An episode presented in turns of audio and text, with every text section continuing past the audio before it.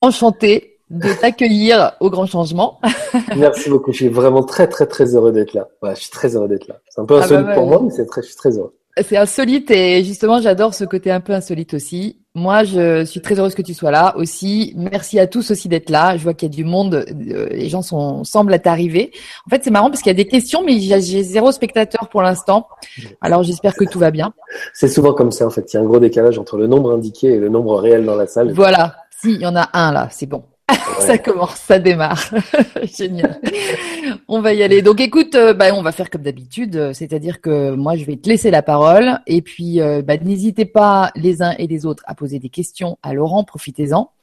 Et, et puis ben raconte-nous, raconte-nous ce que tu as à nous raconter ce que tu es venu nous raconter.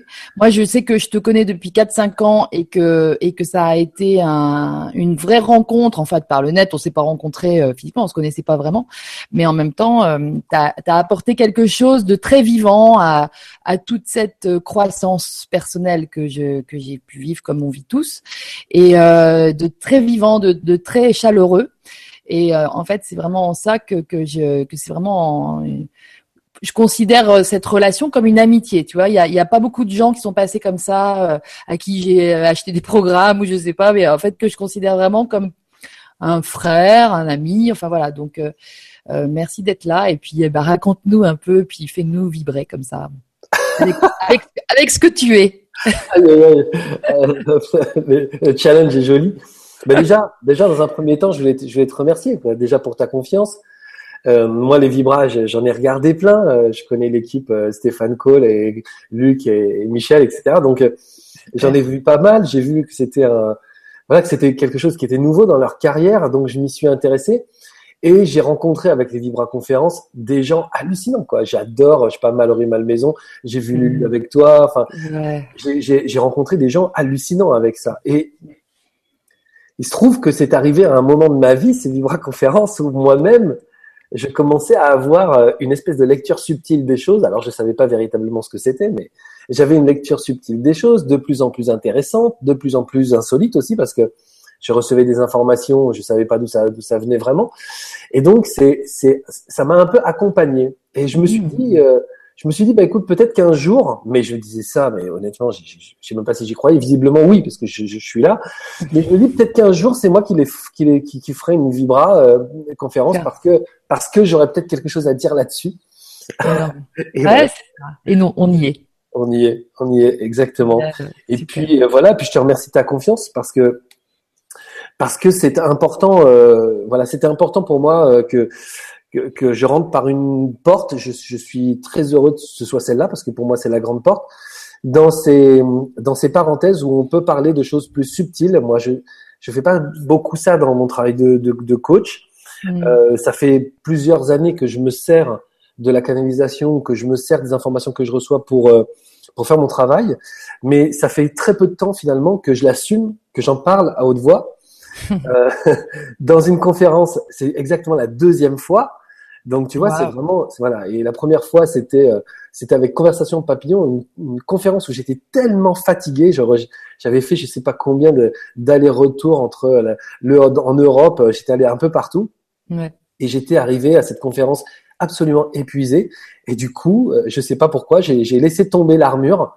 Et ça, ça, aide aussi. Ouais, ouais, ouais. De toute façon, je pense qu'il fallait. Je pense que c'était vraiment un challenge pour moi parce que parce que voilà, parce que je, je, je savais qu'il y avait ça dans ma vie et j'arrivais pas à en parler à personne. Et donc là, j'en ai parlé. Alors évidemment, il y a des gens qui ont l'habitude de me suivre, qui voient Laurent Marchand, le spécialiste de la réussite, du développement personnel, euh, le binôme de Luc Marie Elissalde qui fait les ateliers, etc. Mais ils voyaient pas quelqu'un qui pouvait soit canaliser, soit ressentir, soit scanner, etc. Et donc mmh. ils ont découvert tout ça là. Il y a certaines personnes qui ont été un peu euh, un peu choquées et, euh, et d'autres qui ont été euh, qui ont été très très heureuses d'apprendre ça, d'autres qui m'ont dit mais de toute façon euh, comme si c'était un scoop, tu vois, on a bien compris depuis bien mmh. longtemps. Donc on fait un peu partie, je crois. la, les réactions ont été un peu un peu particulières en fait, en tout cas particulières, différentes, voilà, un, différentes, un peu nouvelles mmh. pour moi. Et mmh. donc voilà, depuis je fais ce ce ce, ce parcours d'accepter, d'assumer et euh, dans, de parler de tout ça librement. Moi, je viens pas d'un monde ou d'un univers dans lequel il y avait cette, euh, cette liberté. Je pense que si aujourd'hui euh, quelqu'un de ma famille est en train de regarder ça, je pense qu'ils vont halluciner. Ils vont apprendre des choses euh, sur moi qu'ils ne savaient pas. Et, euh, et puis, puis c'est pas grave, hein, c'est comme ça. Mais, mais voilà, c'est vrai que je suis pas né dans cet univers-là. J'y viens. Je commence à comprendre pourquoi j'y suis. En fait, je commence à comprendre pourquoi je canalise. Je commence à comprendre pourquoi j'ai cette lecture subtile des choses. Et puis, et puis voilà. Après, euh, le chemin ne fait que commencer. Donc, euh, tu vois, j'ai encore euh, beaucoup de beaucoup de choses à, à, découvrir et à parcourir avec avec moi, avec Luc Marie aussi, parce que lui aussi, il a une, une lecture très très subtile des choses. Et puis et puis avec avec toi et avec vous, quoi, avec, plaisir, avec tous les gens qui sont qui sont en ligne. Là, je suis vraiment ravi. Merci beaucoup de m'accueillir à tous. C'est génial. ouais, en direct. J'ai l'impression d'être en famille. Tu dis qu'il y, y, a une relation d'amitié, c'est très très fraternel, mais c'est vrai que. C'est vrai j'ai l'impression d'être en famille quand j'écoutais les livres conférences j'avais l'impression que voilà Mallory Lulu ou d'autres mmh. j'ai l'impression que c'était mes sœurs quoi tu vois mmh. c'est ça le même langage exactement il y a une chaleur euh, ouais, ouais c'est vrai qu'il y a une simplicité d'être qui fait qu'on a l'impression d'être entre nous quoi ouais, ouais. Puis en même temps, euh, si, si là on l'a pas la simplicité d'être, je crois que nulle part dans le monde on pourra l'avoir. Bah, exactement, c'est clair. Ouais ouais non mais justement voilà c'est l'apprentissage de tout ça. Écoute, vas-y, raconte-nous. Alors, du coup, raconte-nous ce que cette trans, cette prise de conscience là que tu traverses. Alors peut-être en, en, en nous narrant un peu ton background, enfin d'où tu viens. Alors, alors d'où je viens? En fait, la, la, réponse est assez simple. Hein. Je viens d'une banlieue parisienne où il n'y a pas de place pour euh, pour l'air. Tu vois, ah il n'y a, a, pas de place pour l'air. Il n'y a pas de place pour l'air qu'on respire. Il n'y a pas de place pour l'air de la créativité. Il n'y a pas de place pour euh, pour, pour la liberté, il n'y a pas de place pour mmh. euh, tout ça. Bon, mmh. alors évidemment, je, je, je, ne peux en avoir que euh, une, un souvenir d'enfance, mais c'est un souvenir d'enfance qui a été un peu douloureux pour moi. Euh, je, je, suis né dans une famille de gens qui sont absolument adorables. Franchement, ce sont des, des, gens gentils, ce sont des gens drôles, ce sont des gens très très affectueux, mais ce sont des gens qui, qui étaient très très embarrassés par la personne que j'étais. Mmh. Parce que je suis un artiste, et eux non, parce que je suis euh, rêveur et eux non, parce que je suis clown et eux non, parce que j'ai envie de rigoler et eux non, parce que je prends rien au sérieux et eux non. Et donc voilà, ils ont essayé de faire avec euh, le petit Laurent. Hmm. Et, euh, et, ça a été un peu compliqué pour eux, surtout pour ma mère qui, qui nous a élevés seuls. Ça a été un peu compliqué parce que j'allais vraiment partout où où elle voulait pas que j'aille. Tu vois, c'est, voilà. À côté de ça, j'avais un, un, grand frère qui a été très très vite un enfant modèle et qui, euh, en grandissant, euh, a fait aussi comme moi hein, ce qu'il pouvait pour euh, pour coller au schéma. Mais c'est vrai que lui, voilà, il a réussi. Ce que j'ai, moi, j'ai là où j'ai complètement échoué, c'est-à-dire que je suis devenu un espèce de comédien. Euh, comment dire ouais un, comédien un auteur un, artiste peintre le bordel quoi tu vois le à quel âge? Bah moi j'ai commencé à dessiner déjà très très jeune. J'ai commencé à, à, être un, artiste euh, tout petit et euh, j'ai toujours adoré ça. Alors au début évidemment c'était pour euh, c'était pour refaire mes personnages des Goldorak etc.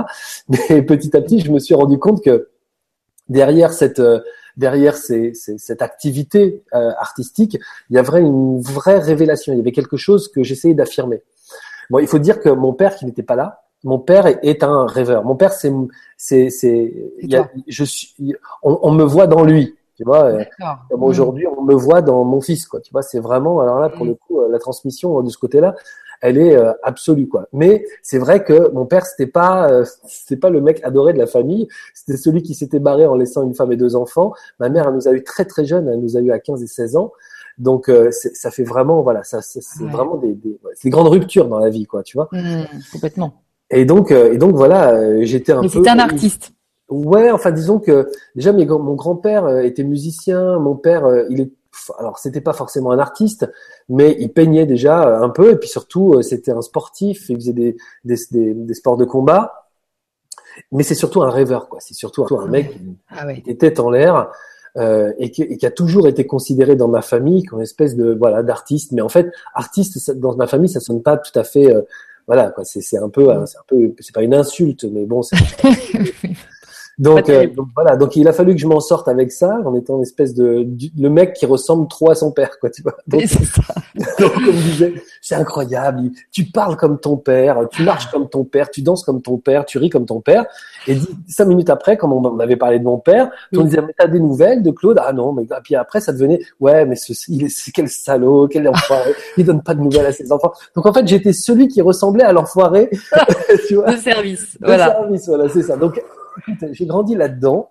Je pense que ça m'a ça m'a aidé à me distinguer. Je pense qu'ils ont été euh, ils ont été très importants pour moi parce que ils ont été un repère. Alors mm. très longtemps j'ai considéré que c'était un repère de ce qu'il fallait pas faire et en fait je me suis rendu compte que c'était un, un, repère, c'était un exemple, c'était pas un bon ou un mauvais exemple, c'était un exemple qui m'a permis de me de, de me préciser moi. et euh, dans cette précision, alors je, je suis allé vers euh, vers vers l'artisterie. Oui. J'ai été comédien, j'ai été auteur pour la télévision et le cinéma, j'ai fait du théâtre, j'ai fait du clown, j'ai eu un, une, une, compagnie de cirque pendant très très longtemps, pendant plusieurs 14 ans je crois. Ah oui, carrément. Ouais, ouais. Donc euh, on a, j'ai beaucoup travaillé dans, dans le domaine artistique, ça marchait très très bien pour moi. Euh, et puis euh, et puis euh, bah finalement euh, j'ai composé ma vie tout seul parce que personne pouvait m'aider. Personne pouvait m'aider dans cette famille. Personne ne comprenait ce que je faisais. Euh, je voulais être aussi indépendant. Euh, il y a une seule personne dans ma famille qui est euh, qui est indépendant, c'est mon oncle, qui a plutôt bien réussi, mais il habitait à 800 km, donc c'était compliqué d'avoir de, de, prendre des choses de lui. J'en aurais bien fait mon mentor. En plus, c'est un mec très drôle, c'est un mec génial. Mais euh, voilà quoi, il n'était pas là. Donc du coup, il a fallu que je, je, je, me compose un peu tout seul, je me construise un peu tout seul, et je suis passé par des trucs par deux mariages, deux enfants avec, enfin c'est pas deux mariages parce que je me suis jamais marié, mais mm. deux, deux, deux, deux, concubinages un peu importants. Le premier, j'ai une, une fille qui est une grande fille, qui est une, espèce de grande merveille euh, aujourd'hui, qui est, qui est à la fois magnifique dedans, dehors. Enfin c'est une réussite absolue.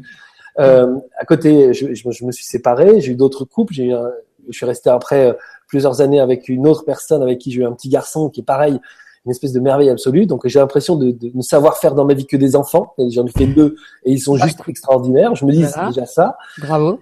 et puis dans toutes ces bah, dans toutes ces péripéties, il y a eu euh, il y a eu à la fois la découverte du développement personnel et la découverte de tout le potentiel qu'on pouvait avoir avec euh, ces outils juste hallucinants. Et à côté de ça, bah, une suite de, de, de situations qui ont à la fois été extraordinairement, mais alors quand je te dis extraordinairement merveilleuses, c'est juste des trucs que jamais de ma vie, je savais même pas que ça existait. Il y a des gens, personne ne m'avait dit qu'il existait des choses aussi incroyables à vivre en termes d'amour, en termes d'harmonie, en termes voilà. Et à côté de ça, personne m'avait prévenu que ça pouvait être aussi affreux. Voilà. J'ai vécu des choses qui étaient extrêmement douloureuses. Hmm. Mais à chaque fois, j'ai eu, alors je sais pas si c'est l'intelligence, j'en sais rien, j'ai eu un espèce de réflexe de survie qui m'a toujours porté vers des outils pour m'aider. Alors moi, soyons clairs, il y a encore, euh, allez, on va dire, il y a encore 15 ans, euh, on m'aurait parlé de Vibra conférence, j'aurais éclaté de rire. On m'aurait parlé de Laurent Marchand et de la canalisation, j'aurais éclaté de rire. Mmh. Tout ça pour moi, c'était des foutaises absolues. C'était n'importe quoi. C'était que des gens qui se racontaient des histoires en fumant la moquette. Donc j'étais vraiment dans ce truc. Et petit à petit, j'ai fait mon travail. Et mon travail personnel, euh, je suis passé par du rebirth, je suis passé par la psychosynthèse, je suis passé par de l'hypnose, je suis passé par plein de choses. Et en plus, mm. comme je suis passionné par ça, t'imagines, j'ai fait des expériences incroyables avec des gens hallucinants, tu vois, qui secouaient des plumes. Euh, je me dis, mais il se passait des choses, je changeais, ma cellule se nettoyait. Et ces quatre dernières années, on va dire même ces cinq dernières années, j'ai commencé un vrai travail de nettoyage, mais très très très profond. Euh, avec des gens qui sont euh, qui sont vraiment calibrés, enfin vraiment des gens qui sont très très bons dans le nettoyage énergétique, ou bien dans la kinésio, ou bien dans, dans ces choses-là. Et plus je faisais du nettoyage, et plus je commençais à percevoir des choses. Ah. Et, et c'est là où je me suis dit, il, y a, il y a un truc. il y a un truc qui se passe. Alors au début, j'étais vraiment très euh, décontenancé par tout ce que je percevais, puis surtout je savais pas si c'était vrai ou si c'était pas vrai. Donc forcément, euh, parce que parce que je viens de, de, de, de cette de cette on va dire cette planète où les choses doivent être sur Terre et pas ailleurs, j'ai commencé à penser que je devenais fou et que j'entendais des trucs, etc. Sauf que très vite, je me suis rendu compte que quand je testais à les dire, ben en fait, il y avait de la vérité derrière ça. Et ça m'arrivait beaucoup dans mes ateliers, dans les ateliers qu'on faisait avec Luc Marie. Ouais. Au même moment, alors ça, je pense que c'est juste enfin je sais pas, j'aime pas parler de chance, mais je pense que c'est le truc le plus extraordinaire qui me soit arrivé dans la vie. C'est que ce truc-là m'est arrivé en même temps que c'est arrivé à Luc Marie. Donc, mm. on a été capable de parler. Comme c'est mon binôme et qui vivait des choses que je vivais, ça a été mon bâton de pèlerin. Parce que, alors moi, c'était la panique totale. Je me suis dit, mais qu'est-ce qu'on devient taré, mon pote, tu vois? et, euh, et après, on se rendait compte qu'on pouvait tester des trucs. Et on testait des trucs, des informations qu'on recevait, on testait, on les disait aux personnes qui étaient avec nous dans les ateliers en disant, OK, bon, je sens chez toi qu'il y a, voilà, il y a quelque chose à jouer avec euh, peut-être un oncle, une tante. Les gens, ils me regardaient en disant, ouais. Donc voilà, c'est ça. Voilà, les gens ils disaient un truc et puis j'entendais euh, c'est un traumatisme à 4 ans, c'est un traumatisme à 4 ans. Je disais, mon Dieu, comment comment je vais placer ce truc, tu vois? Ouais. Je dis en fait euh, on peut peut-être ramener ça à l'enfance, il n'y a pas quelque chose qui t'est arrivé dans l'enfance ou dans ta jeune enfance? Oui, oui, j'ai eu un accident quand j'avais 4 ans et tout. oh, oh c'est incroyable. Et petit à petit comme je continuais de ce travail de nettoyage, de nettoyage, de nettoyage, et qu'on arrivait, euh, la thérapeute qui s'appelle Françoise Blanc, qui est juste une femme hallucinante, qui, est qui fait de la, du nettoyage énergétique, mais qui est vraiment, alors pour le coup, euh, absolument démentielle. Hein, immense. Ah ouais, immense. Elle me disait, mais là, on est en train, on nettoie jusqu'au noyau. D'ailleurs, c'est elle qui m'a viré. Elle m'a dit, il n'y a plus rien à nettoyer chez toi. Va-t'en, arrête de. Va-t'en. c'est ça, arrête de prendre des rendez-vous. Et, en fait, plus ça allait, plus le canal. Alors, par contre, c'est elle qui me disait, forcément, le, on nettoie, donc le canal est pur, quoi. Donc tu reçois ce que tu reçois. Voilà. Après, je me suis évidemment renseigné sur la canalisation. Il y a des gens qui canalisent avec Jésus, avec Marie-Madeleine, avec Saint-Germain. Pas moi. Quoi. Euh, moi, je sais pas avec de qui je reçois les informations, mais j'ai pas le sentiment que c'est Jésus, tu vois. Donc, euh, mmh, donc mmh. du coup, je me suis dit bon, c'est peut-être un truc un peu particulier. Et en fait, il se trouve que c'est un truc qui est à la fois des informations que je reçois, mais aussi ce sont des informations que je ressens. Alors, au départ, ça a été vraiment de la claire audience. J'ai vraiment entendu. Après, ça, pour certaines personnes, on me donnait des images en plus de ce que j'entendais. D'accord comme des allégories, des choses qu'il fallait que je découvre avec eux. Une espèce de, voilà, une espèce de parcours mystérieux, une petite enquête. Il y avait des mmh. choses assez intéressantes. Ou bien des images, boum, cash. Ok. Ah et, euh, et, euh, et, la première fois que ça m'est arrivé, la toute première fois que ça m'est arrivé, j'ai reçu une image vraiment cash pour le coup, et que je, que je n'ai pas compris, que j'ai compris quelques années plus tard. Peut-être qu'on y reviendra, mais c'est intéressant quand même. Mmh. Parce que, parce que vraiment, la communication était déjà dans ma vie. Et ça, ça fait exactement 15 ans. Donc voilà, c'était déjà, c'était déjà là, mais j'étais incapable de, de, de, mettre des mots dessus. Et donc là, je te dis, plus je nettoie et plus je ressens des choses. Et aujourd'hui, j'en suis, alors peut-être que ça va encore évoluer, j'en sais rien, mais aujourd'hui, je peux ressentir ce que les gens ressentent dans leur corps. J'ai même pas besoin de les connaître. Je, on me dit, ouais, ma femme ou mon fils a un problème, boum, je connecte tout de suite et boum, je sais ce que c'est que le, le, le, problème, le, problème en, en, question. question. Alors évidemment, je joue pas trop avec ça, euh, parce que déjà c'est un peu neuf, tu vois, donc je pense qu'il va mm. falloir que, que, je, que je huile, je huile la machine. Et puis euh, parce que je me connecte plus avec n'importe qui. Au début, euh, c'était un peu c'était un peu génial. C'était Walt Disney, tu vois. J'étais à Disneyland de, de, du ressenti.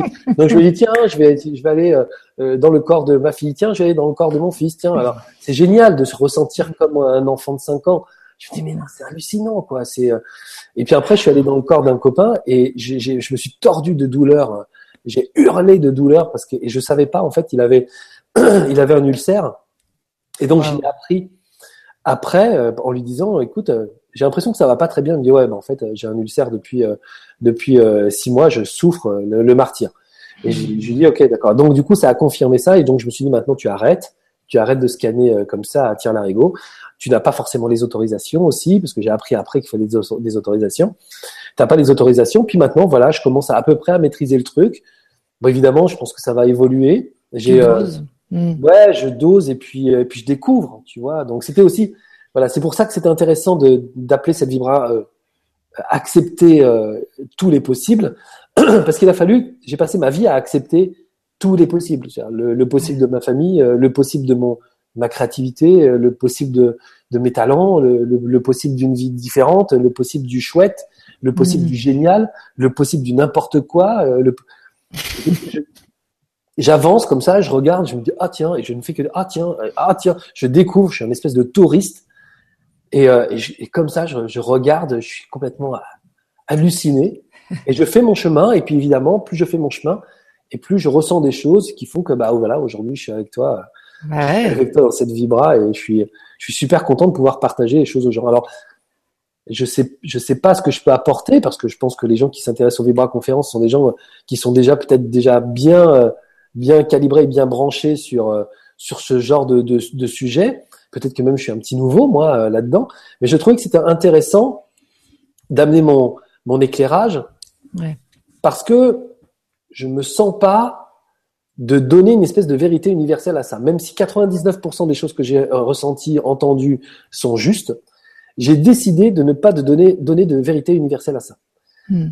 Juste parce que ça me permet de rester dans le, dans le, dans le monde matériel. Et je sais que si j'ai une mission, et si je dois bien comprendre ma mission, c'est que on m'a dit cette chose magnifique, on m'a dit tu es un descendant, tu es un descendant magnifique, c'est-à-dire un ange qui vient faire des expériences terrestres. Et j'adore l'idée. C'est, c'est, Mm. j'ai le sentiment que c'est, c'est, ça, ça m'aligne complètement quand j'entends ça.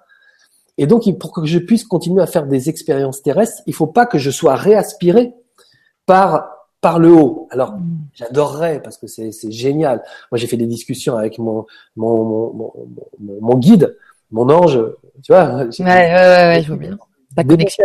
Voilà, avec ma connexion, pendant 45 minutes, déjà, je pense que c'est le coach le plus génial que j'ai jamais eu. Il est d'une force incroyable. Et, euh, et donc, il me, il, me, il me guide comme ça à travers des questions-réponses. hein. C'est exactement comme moi je fais avec mes clients. Il me guide, boum, boum, boum, et il m'emmène vers des trucs. Oh, Waouh, je me dis, mais c'est génial. Donc, c'est sûr que j'aimerais parfois, allez, on dégage, on se barre, on n'est plus ici. Hmm.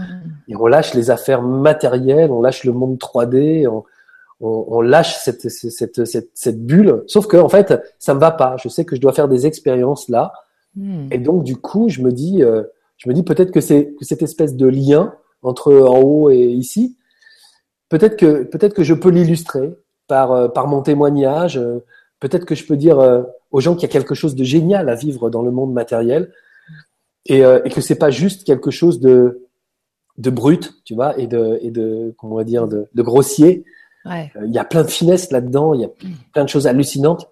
Et, euh, je décide de continuer de faire mon, chemin là. Par contre, je sais que depuis euh, quelques années, je dirais maintenant vraiment depuis un an, ça c'est sûr, mais depuis deux ans à peu près, je sais que je, n'ai plus aucun libre arbitre. C'est-à-dire que je ne fais au- au- aucune aucune action qui soit qui soit pas guidée quoi. Parce que de toute façon, si je si j'écoute pas, je prends des coups de pied au cul euh, Direct. direct. Voilà quoi. Et comme j'en ai un peu marre, parce que j'ai quand même j'en ai quand même beaucoup euh, reçu euh, ces dernières années, comme j'en ai un peu marre, je- je- j'accepte en fait que ce soit impossible, euh, que parmi les, les possibles il y a aussi ça. Et en fait, je me rends compte qu'à chaque fois qu'on me dit droite gauche droite gauche, je, je, je- ça, ça commence à devenir vraiment euh, extrêmement fluide et beaucoup plus agréable. Il y a des choses qui se passent qui, qui sont encore de l'ordre de la magie pour moi, mais je pense que c'est plus de l'alchimie, tu vois. C'est plus de la de l'accumulation de différentes choses que je que je mets autour de moi dans ma vie, et d'un seul coup, boum, ça ça ça devient ça devient une entité euh, réelle, une expérience, un événement, euh, une personne. Et ça, et là, ça commence à vraiment, enfin, je commence à vraiment devenir euh, fan de ce genre de de ce genre de situation où tu sais que tu composes avec les éléments qu'on te donne sans savoir exactement ce que ça va donner, puis d'un seul coup, bam, tu sais que c'était ça. Quoi. Voilà. Tu sais que tu te dis, oh, ok, je, je dois vivre ce truc. quoi. Et ce, ce que je vis là, maintenant, là, c'est exactement ça. C'est-à-dire que j'ai projeté l'idée de participer à, cette, à une Vibra en me disant, euh, si j'ai mon, si j'ai le job. C'est que j'y serai à ma place. Alors, ça veut pas dire que moi, dans ma tête, j'ai le sentiment d'être à ma place. Hein. Je pense que je suis complètement euh, wouhou, tu vois. En même temps, je sais, je sais que là, pour le coup, Hmm. on me met là. Hmm. On me met là. On me dit, envoie, euh, vas-y, Vas-y. partage, partage ton énergie. euh, Voilà, dis, dis, dis, dis que tu, tu- voilà, que, que les choses existent, que, que, que, que, que tout est une espèce de quelque chose. Enfin, on vos gueules. Qu'est-ce que tu dis là Là, du coup, du coup, c'est ça. C'est, euh, en fait, c'est comme si, c'est comme si mon job, ça, ça allait être de confirmer quelque chose. Alors, je sais pas quoi confirmer, mais je pense que les gens qui sont devant, ils doivent, ils doivent le savoir eux, tu vois. Mais c'est ça. C'est, il y a quelque chose à confirmer. C'est par ta présence, tu vas confirmer quelque chose. Tu vas confirmer que euh, que toi, qui es extrêmement matérialiste, que toi qui as vécu dans le dur, euh, que toi qui as ri de tous ces gens euh, perchés, toi qui as craché sur la, la psychanalyse, la psychothérapie, euh, qui a dit que tout ça c'était un truc de malade, bah toi aujourd'hui tu es en train de faire une vibra-conférence avec dit le tous the marchand, porte quand même un peu le même nom que toi, tu vois, j'ai l'impression. Oui, en plus, c'est drôle. Donc on parle de bien fraternel, ouais, c'est ça, tu vois. Il y a ouais, exactement. T'as raison. Et, euh, et, en fait, je me dis, et ça, et voilà, c'est, c'est, vas-y, vas-y, pose les choses. Vas-y, vas-y, dis-nous. Dis-nous, tu vas, tu Dis-nous parce que tu, tu, tu parles bien, t'expliques bien les choses. Et c'est vrai que toute cette génération qui est la, qui est la nôtre aussi, tu vois, comme tu dis, je, te confirme cette densité. Et en discutant un jour avec Lulu, elle me disait ça, elle me disait ça, ta génération, c'est plus compliqué parce que c'est, vous avez vécu vraiment la densité, donc faut, faut, faut vous en sortir tout en y restant. Mais tu vois, c'est, c'est ce que, exactement ce que tu expliques avec tes mots et j'adore. Et ouais, puis alors, quand tu parles de densité, euh, j'ai vécu la densité. Bah oui, bah oui. Euh, là, tu es un super exemple. En même temps, en même temps, c'est, c'est, ce qui est intéressant, c'est, c'est et l'un et l'autre. Tu vois ce que je veux dire, c'est que c'est pas soit l'un soit l'autre. C'est tout, tout intéressant. C'est-à-dire qu'on vraiment on appartient à une espèce de, de, d'immense euh, toile euh, qui comprend tout. Tu vois? Et je veux dire, et quand on travaille avec dans les ateliers avec Luc Marie, quand on travaille, on fait des exercices sur la potentialité et on explique aux gens qu'on est potentiellement tout. C'est-à-dire qu'à chaque fois qu'on travaille sur développer votre potentiel, euh, nous, on travaille sur votre, votre potentiel, mais votre potentiel qui est la lumière absolue, le juste, le magnifique, la lignée, le centré, le bon, le bienveillant, mais qui est aussi l'inverse, c'est-à-dire euh, le noir, le sombre, le glauque, le pervers, le salopard. Et mm-hmm. plus tu acceptes l'un et l'autre, plus tu acceptes l'éthéré et, et, le matériel, plus tu acceptes le canal et la boue, euh, plus finalement tu te dis, je dois avoir une place là-dedans. Je sais que je peux être euh, le sombre, je mhm. sais que je peux être le lumineux. Qu'est-ce que je choisis? Voilà. Mhm. Qu'est-ce que je choisis en fait? Qu'est-ce qui, est bénéfique pour moi? Mhm. Sans que ce soit un rôle, sans que ce soit un, euh, tu vois, un, espèce de job, mais que ce soit juste une, une impression, quelque chose, quelque chose qui est à l'intérieur, qui coule tout seul et qui dit voilà, là je suis dans la, dans la, dans la note juste. Tu vois ce que je veux dire? Je suis dans la note juste. Et je suis dans la note juste quand je suis aussi super dans le matériel et dans le, dans, dans le 3D. Et je suis dans la note juste quand je suis dans le haut et quand je suis dans, ma, dans mon canal. Et j'essaye de trouver ça. Et en fait, je ne fais pas de vérité universelle de ce qui se passe là dans le monde matériel. Et eh ben, je fais pas de vérité universelle dans ce qui se passe dans le monde du, de, de, de, de, de mes guides, quoi, tu vois. Hmm. Alors, euh, ils m'engueulent, mais, mais c'est, parce qu'en fait, euh, en fait, presque ils m'engueulent parce qu'ils ont le sentiment que quand je dis ça, c'est comme si je disais aux gens euh, quelque chose qui va leur faire perdre du temps. Euh, en fait, ça veut pas dire, je rectifie donc les gars, euh, ça veut pas dire que je fais pas, je fais pas appel à mon intuition. L'intuition dans le monde matériel, c'est quelque chose qui m'a toujours suivi, et donc c'est quelque chose qui qui qui me qui, qui m'a accompagné. Tu vois, mmh, le matériel le matériel sans l'intuition, je, je, je, je, connais pas. J'ai toujours été, j'ai toujours senti euh, les choses. Mais après, je croyais que j'avais du flair et que j'étais un mec super intelligent. En fait, ah ouais, ça. en fait, ça, ça juste des, informations qu'il fallait au moment où il fallait. C'est tout, tu vois. Moi, ça, ça, ça, a illustré mon ego pendant quelques temps. Puis maintenant, je me dis qu'en fait, non, non, il y a, y, a, y a, bien des entités bien plus intelligentes que moi qui me proposent des choses depuis bien longtemps. Ouais, c'est ça, qui me mmh. soufflaient les choses. Moi, je crois que c'était hmm. parce que j'avais un gros cerveau, puis en fait, pas du tout. c'est parce que tu as un grand cœur. Ben, peut-être, ouais, peut-être. J'essaye, en tout cas. mais, je, mais c'est pas dit que j'y arrive, hein, ceci dit. Hein. Je suis moi, je suis en apprentissage permanent. Hein. Je, teste, je teste le grand cœur, hmm. tu vois. Bah oui, oui. Bah, le grand cœur dans le genre générosité, honnêteté, authenticité, et puis, euh, et puis du coup, réceptivité en ce moment, là. Euh. Ouais, ça. Mais bah, après, c'est, c'est un je fais ce que je peux avec ma vie, quoi. Tu vois ce que je veux dire? C'est voilà, si je peux aller vers. Tu vois, je, je, je, dis à mes clients dans les ateliers, euh, dans les programmes, je dis, euh, en fait, il faut vous considérer, faut, faut vous considérer comme une boule à facettes, avec plein de facettes. Il y a plein de facettes de vous.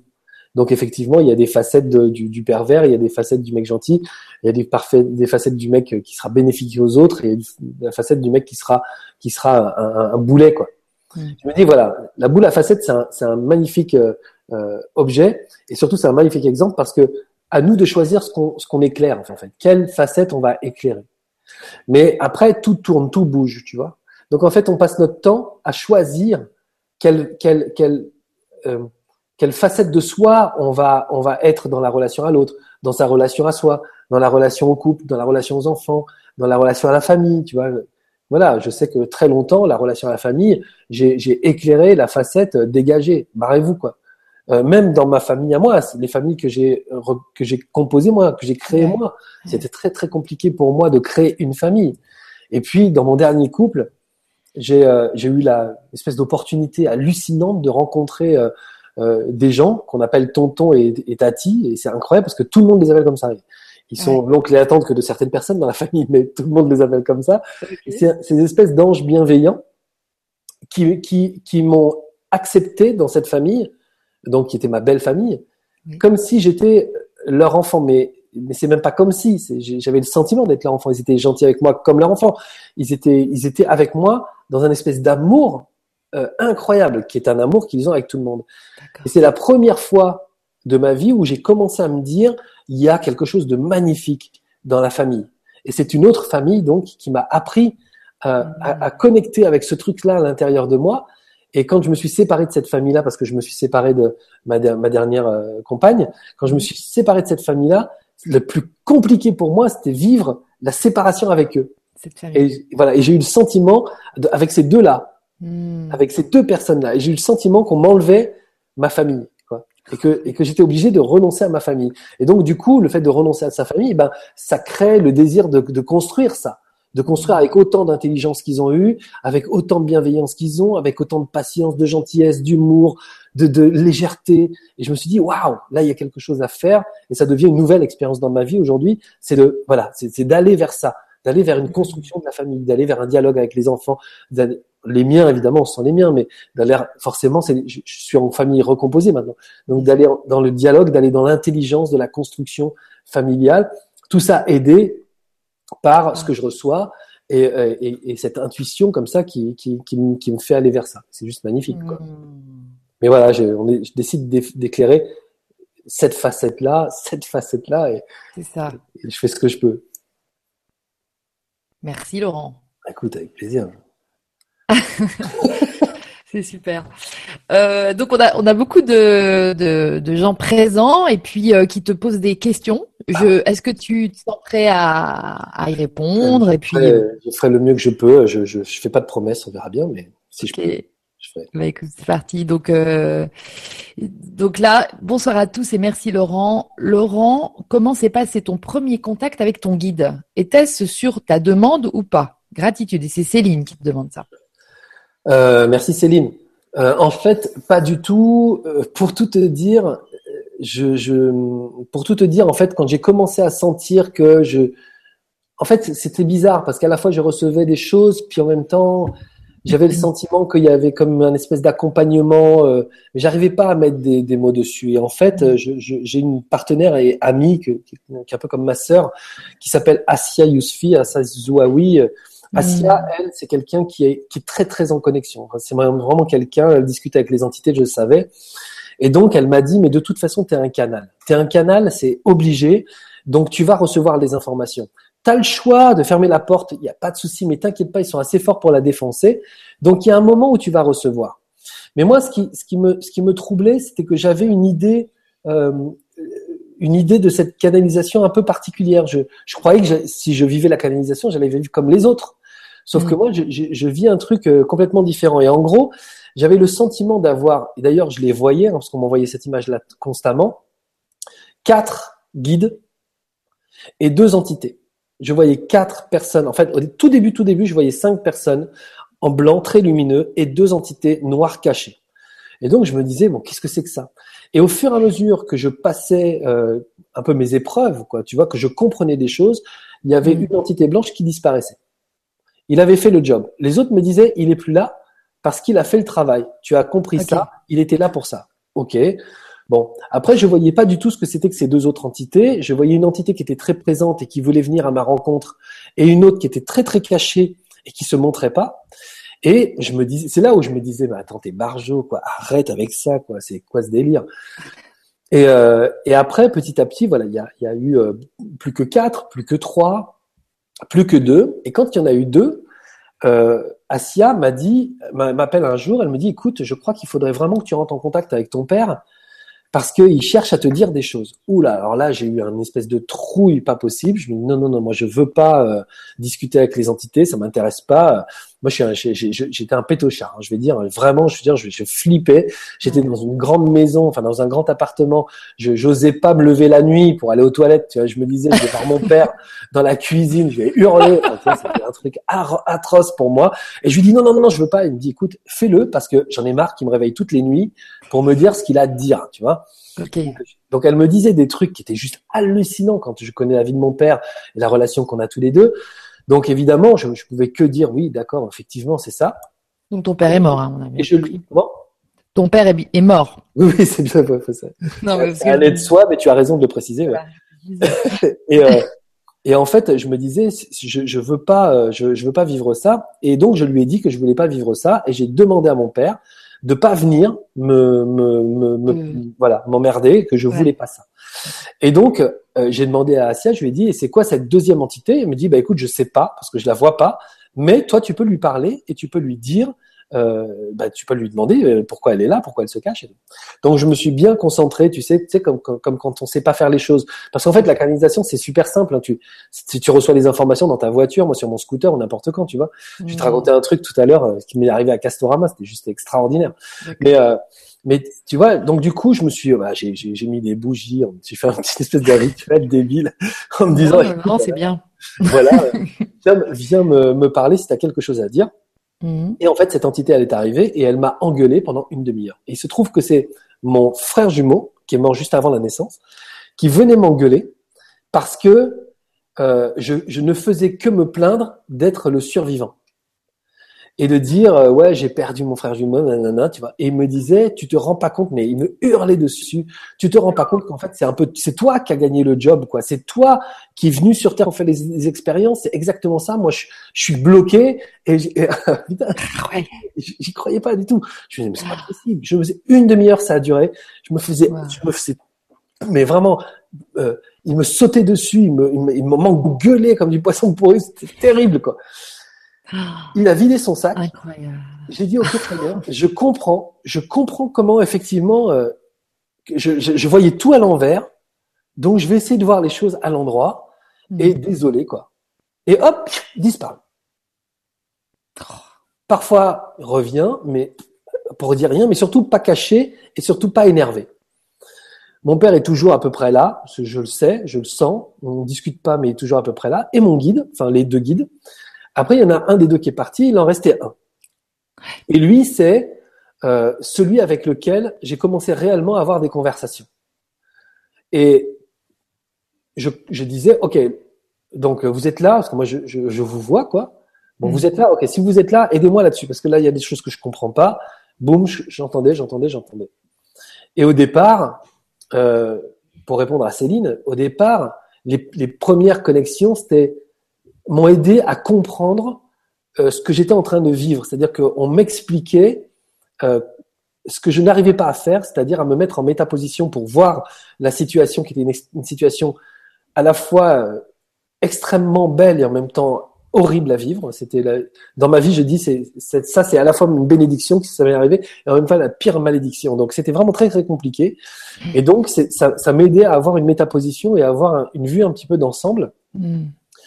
Euh, mais je savais pas qui c'était, je savais pas d'où ça venait, je savais juste que c'était comme très intelligent et que c'était en même temps euh, plutôt très lucide sur les choses, que derrière ça il y avait des informations qui étaient très fortes pour moi, très pratiques, puis en même temps j'y accordais aucune importance. Donc c'est un peu compliqué. Et d'où l'expérience de Castorama. Un jour j'étais en train de faire des, des travaux dans les bureaux que, que j'ai à côté de Montpellier. J'étais en train de préparer tout ça parce qu'on a ouvert un grand coworking et, et donc j'étais en train de préparer, tu vois, fallait accrocher des trucs au mur et j'arrive chez Castorama, j'étais épuisé par les travaux et je regarde dans le rayon visserie, je vois 50 rangées de vis, quoi. Ouais. Et je dis, oh là là, merde, comment je vais? Et puis j'étais pressé, puis je dis, oh les gars, vous êtes là? Et j'entends, mais nous, on n'est pas là pour ça. Ben, t'es pas là pour ça, mais en tout cas, t'es là, mon pote. Donc, tu vas m'aider à trouver les vis. et j'entends, en bas à gauche. Je dis en bas à gauche là, non à côté. En bas à gauche là, oui. J'ai pris le, le, sachet, j'ai même pas regardé ce que c'était. J'ai pris deux sachets et je suis allé à la caisse. J'ai payé, j'ai mis ça dans, ma, dans mon scooter et je suis allé au bureau. J'arrive au, bureau, au bureau, je regarde ce que j'ai acheté. C'est exactement ce qu'il me fallait. Même moi, j'y aurais pas pensé. Je sais que je savais même pas que ce système pour visser des trucs dans le placo, ça existait, tu vois. Ah Donc, euh, j'aurais vu ça, j'aurais dit, oh non, ça ne doit pas être ça, c'est un truc pour les professionnels, je sais pas. Donc, tu vois, ça a été ce genre de, truc, quoi. Mais, euh, donc, hmm. c'était à la fois extrêmement, euh, pour des, des, des, des pour des, des renseignements extrêmement pratiques, et à côté, à côté de ça, pour des trucs extrêmement élevés, et donc voilà quoi. Et après, petit à petit, j'ai appris à garder la connexion. Tous les matins, je discutais pendant 45 minutes avec avec mon guide pour avoir des informations sur ce que je vivais. Et heureusement, parce que sinon j'aurais jamais tenu. Je pense que c'était tellement dur physiquement que j'aurais jamais tenu euh, cette cette cette épreuve. Je pense que un moment j'étais sur mon scooter. Je, je le confie maintenant sans aucun problème. Mais un moment j'étais sur mon scooter. C'était une route à 200 dans, dans les deux sens je vois un camion de travaux arriver, un espèce d'énorme truc là, et je me dis ah tu vois là, un petit coup de guidon à gauche et boum quoi, et, on arrête là, parce que parce que c'est compliqué, parce que là je peux plus quoi, mm. je peux plus, mm. et, euh, et je m'amuse avec cette pensée là, et il me dit bah non tu le feras pas quoi, et je dis ah bon et pourquoi je vais pas le faire, bah parce que tu es trop curieux de ce qui va se passer après, donc de toute façon tu peux tu peux parler de ça 100 fois, tu le feras jamais. Et je me dis, moi, il faut pas me dire chiche. Hein, Attends, je t'entends. Je t'ai pas entendu. Je sais pas si c'est général, mais euh, tu as dit et pourquoi et pourquoi je le ferai pas? J'en étais là, moi. J'ai pas ouais, voilà. Et pourquoi je le ferai pas? Et, et, mon guide me dit parce que tu es trop curieux. Ah. Es trop curieux de ce qui va se passer après.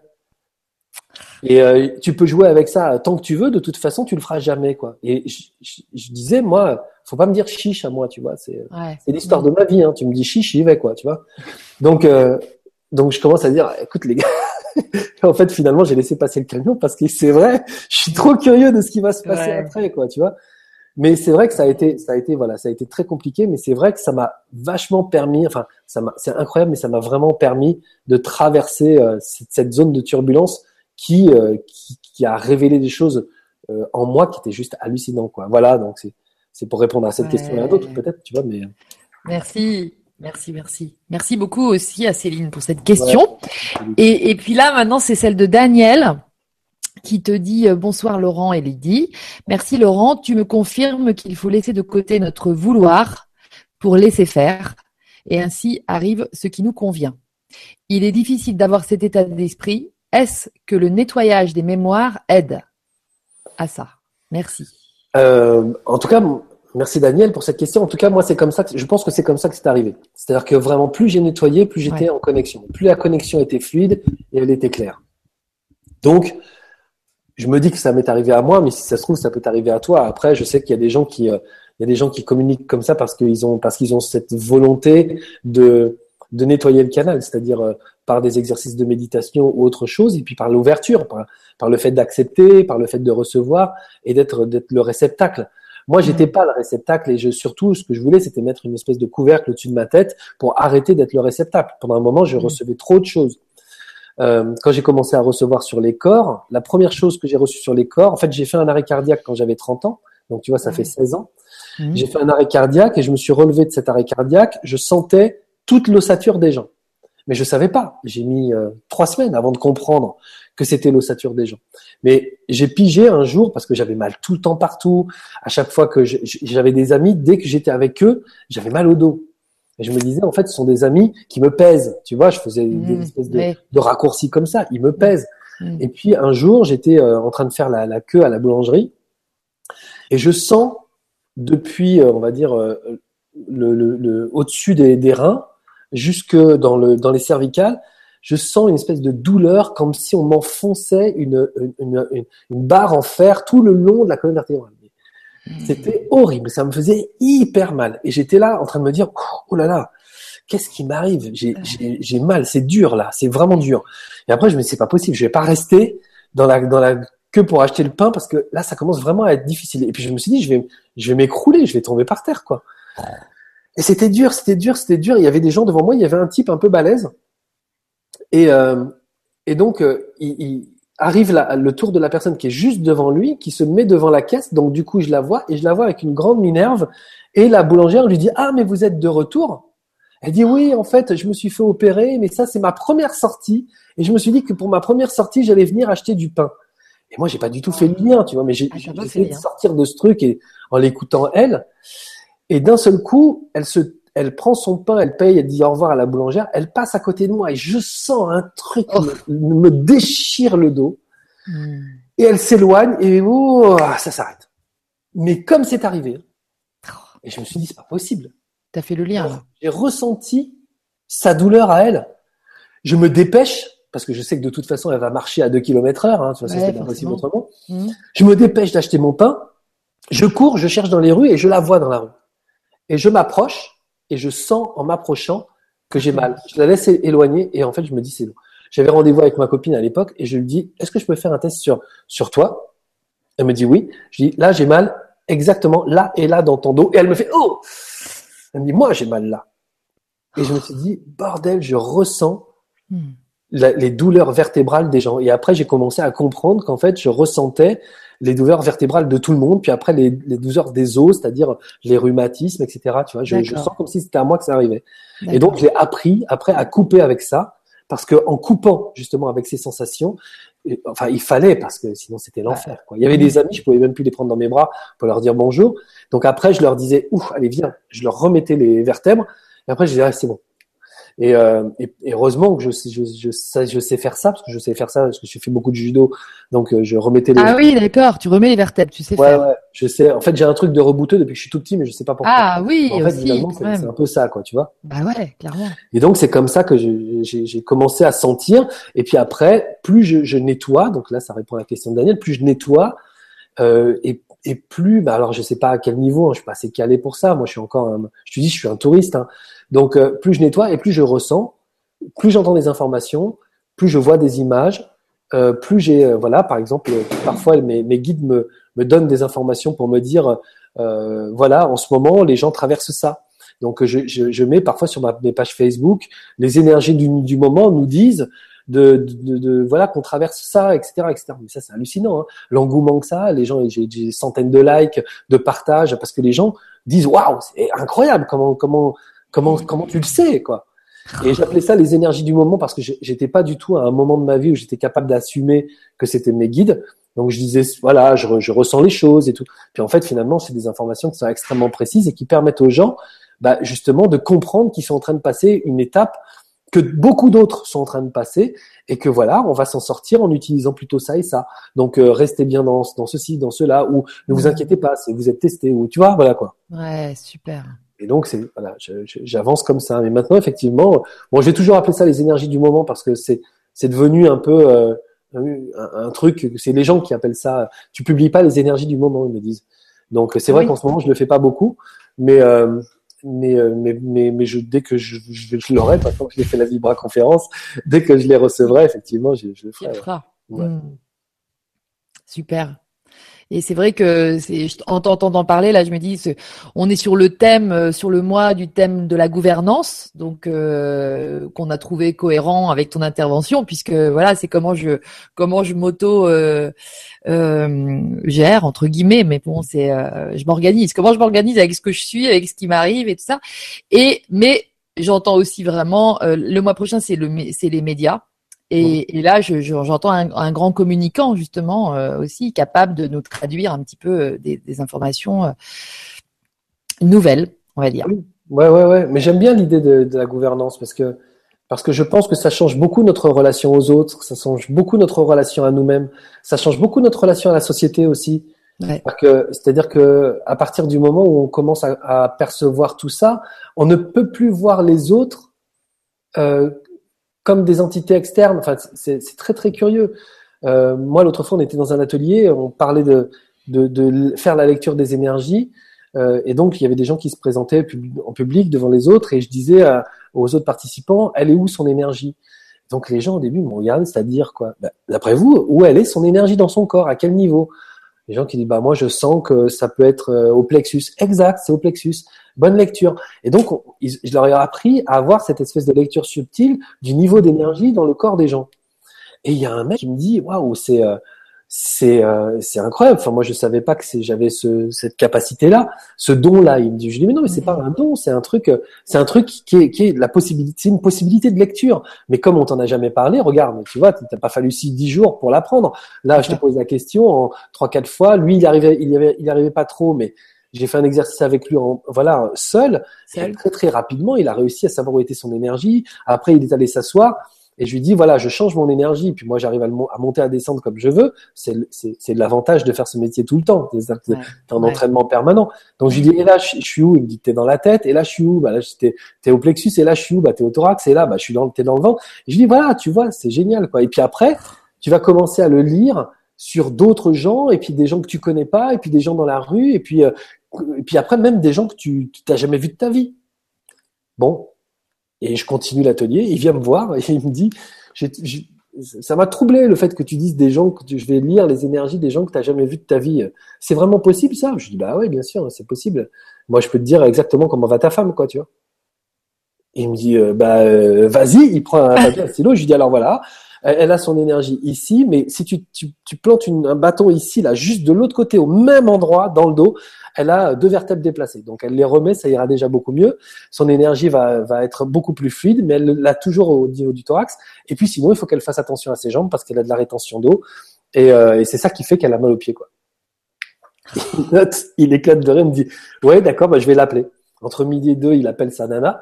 À 14 heures, il vient me voir, il me dit, écoute, hallucinant. Je lui dis ça, elle me dit, Ah, parfait, le diagnostic, parfait. Tu lui diras, c'est exactement ça qui m'arrive. J'ai des vertèbres des... ouais. Et je lui dis, bah ouais, écoute, C'est comme ça. Et Luc Marie qui était avec moi, le mec il trouvait ça incroyable. Luc Marie, il dit, il il a dit un truc très très juste. Et à la fois, je trouve, à la fois c'est juste et à la fois c'est beau. Il y avait une table devant nous avec une nappe blanche et il dit, c'est quelle couleur Ouais. ça? Alors le mec il dit, bah c'est blanc. Et il dit, bah voilà, c'est blanc. Cette lecture, elle peut être aussi simple que de regarder cette nappe et de dire c'est blanc. Tu ne doutes pas. Tu... Il y a, il y a Ouais, un souci ça. avec le micro? Parce que moi je t'entends J'ai l'impression que bon, très bien. Vas-y. Ouais. On t'entend bien. Enfin, moi je t'entends bien en tout cas. Moi, c'était parce qu'il y a des il y a des trucs sur euh, sur ta ligne à toi. Ah d'accord. Mais je pense que ça ça pose pas de problème aux gens parce qu'ils me l'auraient dit. D'accord, Tu ok. peux continuer, bah, priori. Et donc voilà, Merci. et en fait, cette lecture, elle peut être aussi simple que de dire cette couleur, c'est le blanc. Tu vois Et je trouve qu'il a, il a exactement, j'aurais, jamais été capable de réduire ça à quelque chose d'aussi simple, Ouais. mais c'est vrai, c'est, c'est, c'est ça, C'est c'est juste simple, c'est, c'est ce que tu Aussi ressens. simple que ça. Tu lui fais confiance. Ce que tu entends, tu lui fais confiance. Ce que tu, voilà, ce qui te guide, tu lui fais confiance. Et tu te poses pas la question. Tu, voilà, tu, juste, tu vas tester et puis tu verras que, donc voilà. C'est ça. Ah ouais. Et c'est vrai que, est-ce que tu dirais que ça, ce genre de choses, c'est, euh, enfin, c'est vrai qu'on rejoint Lulu aussi, qui te, qui nous dit tous, bah, vous êtes tous capables de ça, vous avez tous ce don-là. Et voilà, la période qu'on vit actuellement, elle est, elle est plus en fait euh, propice en fait euh, à la prise de conscience qu'on est capable de ça en fait. Peut-être qu'on l'a toujours fait sans le savoir. Alors, je, je, je, je, je, je suis pas, en fait, c'est bizarre, mais moi, c'est pas les informations que j'ai. D'accord. En fait, euh, les informations que j'ai euh, sont, sont très cohérentes avec ce que dit Lulu sur, sur la dualité. C'est-à-dire que plus on va avancer, plus il va falloir qu'on choisisse notre camp. Euh, par ailleurs, j'ai pas le sentiment que, que c'est c'est pas nous qui faisons le boulot. Je Mm. pense que ce sont eux qui font le boulot. Mm. Et ce sont eux qui rentrent plus en contact avec nous parce que, alors je sais pas si je dois, si je vais trahir un truc, parce que il y a comme un état d'urgence. C'est-à-dire que avant, et d'ailleurs ça revient à, à- à parler de- du libre arbitre, Mm. avant, euh, j'ai l'impression qu'en fait ils nous laissaient faire. Et quand on voulait faire une digression et qu'on voulait aller, euh, voilà, on décidait qu'on avait notre libre arbitre et qu'on arrêtait de et qu'on réfléchissait avec notre tête et notre contrôle, on faisait ça et on faisait ça. Et en fait, nos guides, ils attendaient qu'on se foute la gueule dans le mur, qu'on revienne ou qu'on fasse notre expérience, qu'on revienne et on continue de travailler avec eux. Aujourd'hui, ils ont ils ont plus le temps. Alors, je sais pas ce qui se passe. Moi, je lis plein de choses. Moi, j'entends aussi des choses. On me dit, il y a une espèce de grand rendez-vous. Enfin, il y a une espèce de, truc de, universel pour lequel on va tous avoir notre part à jouer. Et donc, euh, si on a notre part à jouer, il faut qu'on soit clair avec les informations qu'on reçoit. Il faut qu'on assume aussi le fait de recevoir des informations. Et donc, du coup, on n'a plus de temps à perdre. Donc, les gens qui sont, j'allais dire presque un tout petit peu ouverts à ça, ces gens-là vont recevoir de plus en plus de messages parce que tout le monde a des guides. Moi, j'ai une, une cliente, je sais qu'au-dessus de sa tête, il y a cinq nanas qui ne font que hurler parce qu'elle ne s'ouvre pas à ça. Elle est encore très très mentale et oui, qu'est-ce que je vais faire de ma vie, etc. Alors que c'est une fille qui a une puissance colossale à mettre au service de ça, Ouais. de son intuition, etc. Et donc, une fois, j'ai craqué, mais on n'était pas dans le cadre d'un coaching, on était dans la rue, on marchait. Je lui ai dit, écoute, arrête quoi, arrête de te prendre la tête, ouvre, ressens et réponds à ce que tu ressens. Parce que là, elles sont énervées quoi. Il y a un moment où elles vont en avoir ras le bol. Et si tu ne comprends pas par l'intelligence, d'ailleurs, c'est, c'est, j'aime bien d'ailleurs cet adage qui dit ce que tu ne comprends pas par l'intelligence, la vie va te l'apprendre par le coup de pied au cul. Ouais. Eh bien, là, c'est pareil. Si tu ne t'ouvres pas, elles vont. Il y a un moment où le canal elles vont l'ouvrir, mais avec le coup de pied au cul. Et là, je pense que c'est pas bon, quoi. Moi, je pense que ce qui c'est aussi ce qui m'est arrivé, c'est-à-dire qu'on m'a aussi foutu dans une situation tellement brutale que il a fallu que je nettoie. Et c'est Mhm. comme ça, presque qu'ils ont qu'ils ont réussi à accéder à moi, quoi. Tu vois? Parce que Ah ouais. Un têtu, hein, tu vois. J'ai dit d'où je venais tout à l'heure. Bah oui. Voilà, voilà quoi. Je suis, je, je- suis brut de décoffrage parfois. Je- quand j'ai pas envie, j'ai pas envie. Mm, mm. Donc ils ont réussi à m'avoir par là, par- le Ah ouais. apprendre par le creux. Ils disent ça. Tu es quelqu'un qui apprend par le creux. Tu tombes dans le puits. Par après, le creux. Ouais, c'est ça. Tu tombes dans le puits, et après tu te Mhm. demandes comment t'en sors quoi. Il y a des gens qui apprennent par le plein. C'est-à-dire eux ils reçoivent beaucoup. Ils n'étaient pas du tout préparés. Ils se font à euh, la fortune. Ils se font à, à- au couple de rêve. Ils se cou- non, moi j'apprends. On me retire. J'apprends et on me redonne. Tu vois. Ah ouais. On m'écrase la gueule, j'apprends et après on me relève. Quoi, tu vois Toujours par le creux. Tu vois donc euh, il y a un moment c'est fatigant. Mais C'est des modes, des modes d'apprentissage. voilà, c'est ça. Et apparemment ils ont compris que moi c'était par le creux, donc euh, ils se Ils y vont. lâchent. Quoi. ils s'y lâchent. Merci Laurent. Et merci Daniel. Et, euh, et là, Emmanuel. Emmanuel, elle dit, cher Laurent, vous dites avoir eu maintes nettoyages, mais ces derniers se sont-ils effectués seulement avec l'aide de vos guérisseurs en énergie, entre guillemets, ou bien avez-vous pu vous nettoyer vous-même? Euh, ah, c'est une, super bonne question. En fait, je, je pense que à partir du moment où on fait régulièrement des nettoyages, il y a comme quelque chose, comme une espèce de logique qui se met en place dans le corps. Et en fait, euh, donc voilà, il y a Françoise qui me disait au bout d'un moment, qui m'a dit, écoute, on a tout nettoyé, rentre chez toi, arrête de m'appeler, parce que moi je voulais encore continuer, quoi, tu Oui. vois. Mm. Et, euh, et en fait, il y a, y a, j'ai commencé à sentir euh, des nœuds. Et instinctivement, j'ai réussi à les nettoyer tout seul. Euh, je me souviens notamment, euh, pendant un temps, j'étais à l'étranger, j'étais allongé sur mon lit et j'ai senti que j'avais une douleur dans le ventre et j'ai, je me suis dit, en fait, je vais l'absorber et elle va s'effacer. Et en fait, c'est ce que j'ai fait. Et à ma grande surprise, hein, parce que je pensais pas du tout que ça partirait si vite. Et puis après, je me rends compte aussi, tu vois, dernièrement, Luc Marie, il était, euh, il était coincé du dos, et en fait, il, il, a, il a complètement géré euh, ou, ou- ou apprivoisé sa, sa douleur, il l'a complètement effacé par la respiration et par la concentration là-dessus. Mm. Et donc, je pense qu'effectivement, on est tellement, on a tellement vécu le truc par d'autres, tu vois, on a, on a tellement été sur des vélos à- en tandem qu'au bout d'un moment, eh ben, on est sur le tandem tout seul. Et en fait, on fait quand même le, le, le, le voyage, quoi, tu vois. Mm. On fait quand même le boulot. Donc, je crois effectivement que maintenant, j'arrive à me à, à nettoyer euh, tout seul. Mais euh, maintenant, te dire à- si c'est 100% euh, euh, vrai, j'en sais rien. En tout cas, je sais qu'aujourd'hui, effectivement, j'arrive à nettoyer des trucs par moi-même. J'arrive à nettoyer des trucs sur les gens aussi. Euh, j'arrive à virer des douleurs, euh, j'arrive à virer des, des nœuds sans qu'ils le sachent. hein. Parfois, je suis dans des ateliers, je fais, je, je, je, je vire, je vire parce que parce que ça me gêne moi, tu vois. et je, je, je dégage ça ou ils se mettent à côté de moi et on travaille dans leur dos, ils savent pas, tu vois. On travaille dans leur dos, on dégage des trucs et tout, voilà quoi. Pour le bien. Ouais, c'est ça pour le de- Voilà. Et maintenant, je sais qu'effectivement, ça, on le fait, on le fait instinctivement. En fait, en même temps, on, on sait ce qu'on fait et on Mhm. sait qu'effectivement, ça, ça, ça, ça a une vraie, une vraie valeur. toi. Donc, je dirais effectivement euh, les, les gros nettoyages avec euh, les thérapeutes et aussi aujourd'hui une espèce de routine qui s'installe toute seule, pas parce que je sais le faire, mais parce que mon corps sait le faire. Voilà. Ouais, c'est ça, ça se fait tout seul. Mm. Hmm. Ok. Super, merci beaucoup.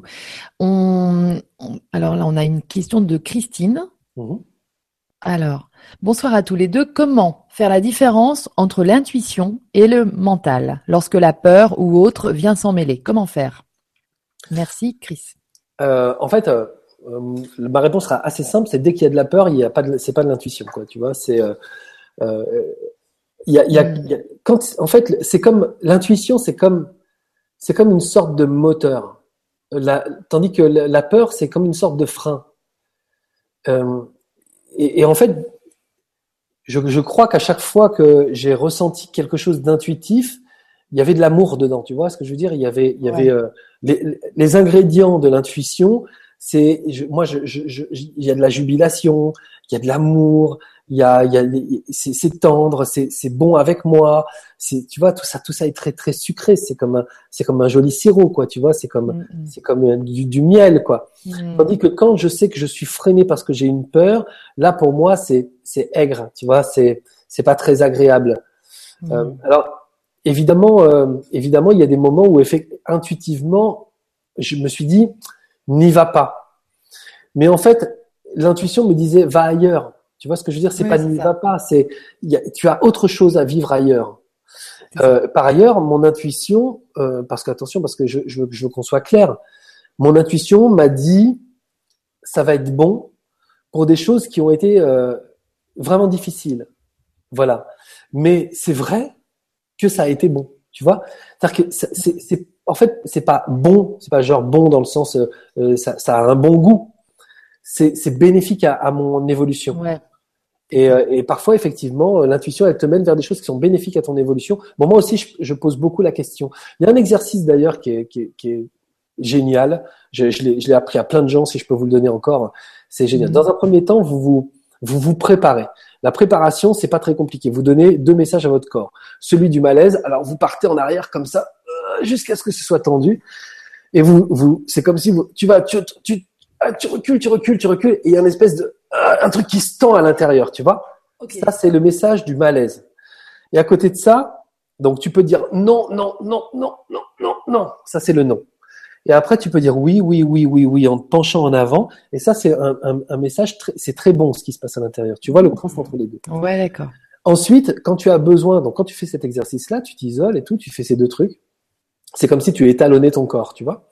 Et après, tu poses tes questions et tu dis, euh, est-ce que cette situation, par exemple, tu as, as, le choix entre deux situations, est-ce que la, cette première situation va être bénéfique pour mon apprentissage? Et tu sais et, ton corps va te reproduire le non ou va te reproduire le oui. Ah ouais, ouais c'est génial. Et après, tu dis, alors faut, faut faire gaffe parce que toutes les situations sont bénéfiques à, ton, à, à l'apprentissage. Mais après, est-ce que cette situation va m'emmener là où je veux?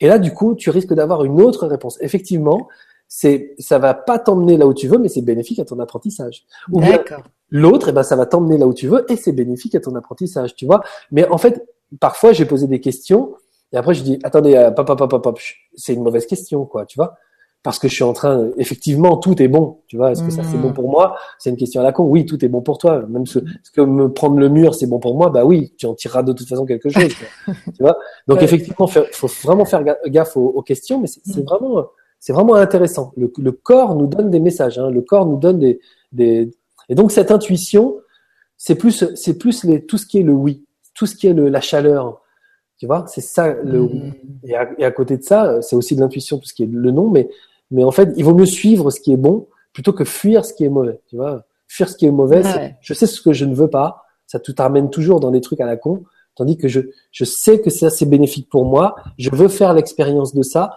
je ressens le besoin de me confronter et de faire l'expérience de ça parce que je sais que je vais y tirer quelque chose de très bon. Et, et tu sais ce qui se passe à l'intérieur de toi quand tu exprimes les choses comme ça.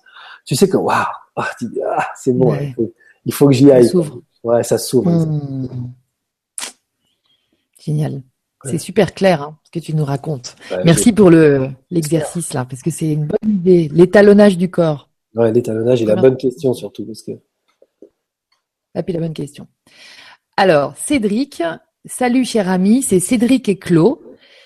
Est-ce que, ce, est-ce que le nettoyage énergétique peut éviter le nettoyage psycho? Éviter de faire du développement personnel et éviter de faire du développement personnel, point d'interrogation. Ou est-ce que l'omniprésence du mental va rester une entrave, même avec un nettoyage en profondeur? Euh, Salut Cédric et Claude. salut à, à vous deux. euh, en fait, je crois que on ne peut pas se passer de l'un et de l'autre. Il ne faut pas considérer le mental comme un grand ennemi du corps. Le mental, c'est le cerveau, c'est la représentation, c'est nous. Tu vois, autrefois j'entendais une question dans un forum où on disait c'est quoi le lien entre le mental et le corps? J'ai envie de dire c'est juste le coup le lien. Hein, tu sais, c'est pas très compliqué. on est une seule personne, on a un cerveau, on a un cœur, on a, mais c'est tout la même personne. Tu vois, moi le matin je me dis pas en montant sur mon scooter ah merde j'ai oublié ma tête. Tu vois, non non j'ai oublié mon mental et il faut que je le prenne avec moi. Ou aujourd'hui c'est bien, il faut que je m'en sépare. Non, on est on est euh, émotionnel, on est mental, on est spirituel, on est physique. Donc il faut accepter tout. Mm. Je pense que en revanche, il y a des choses qui se comprennent par euh, le mental ou par la réflexion.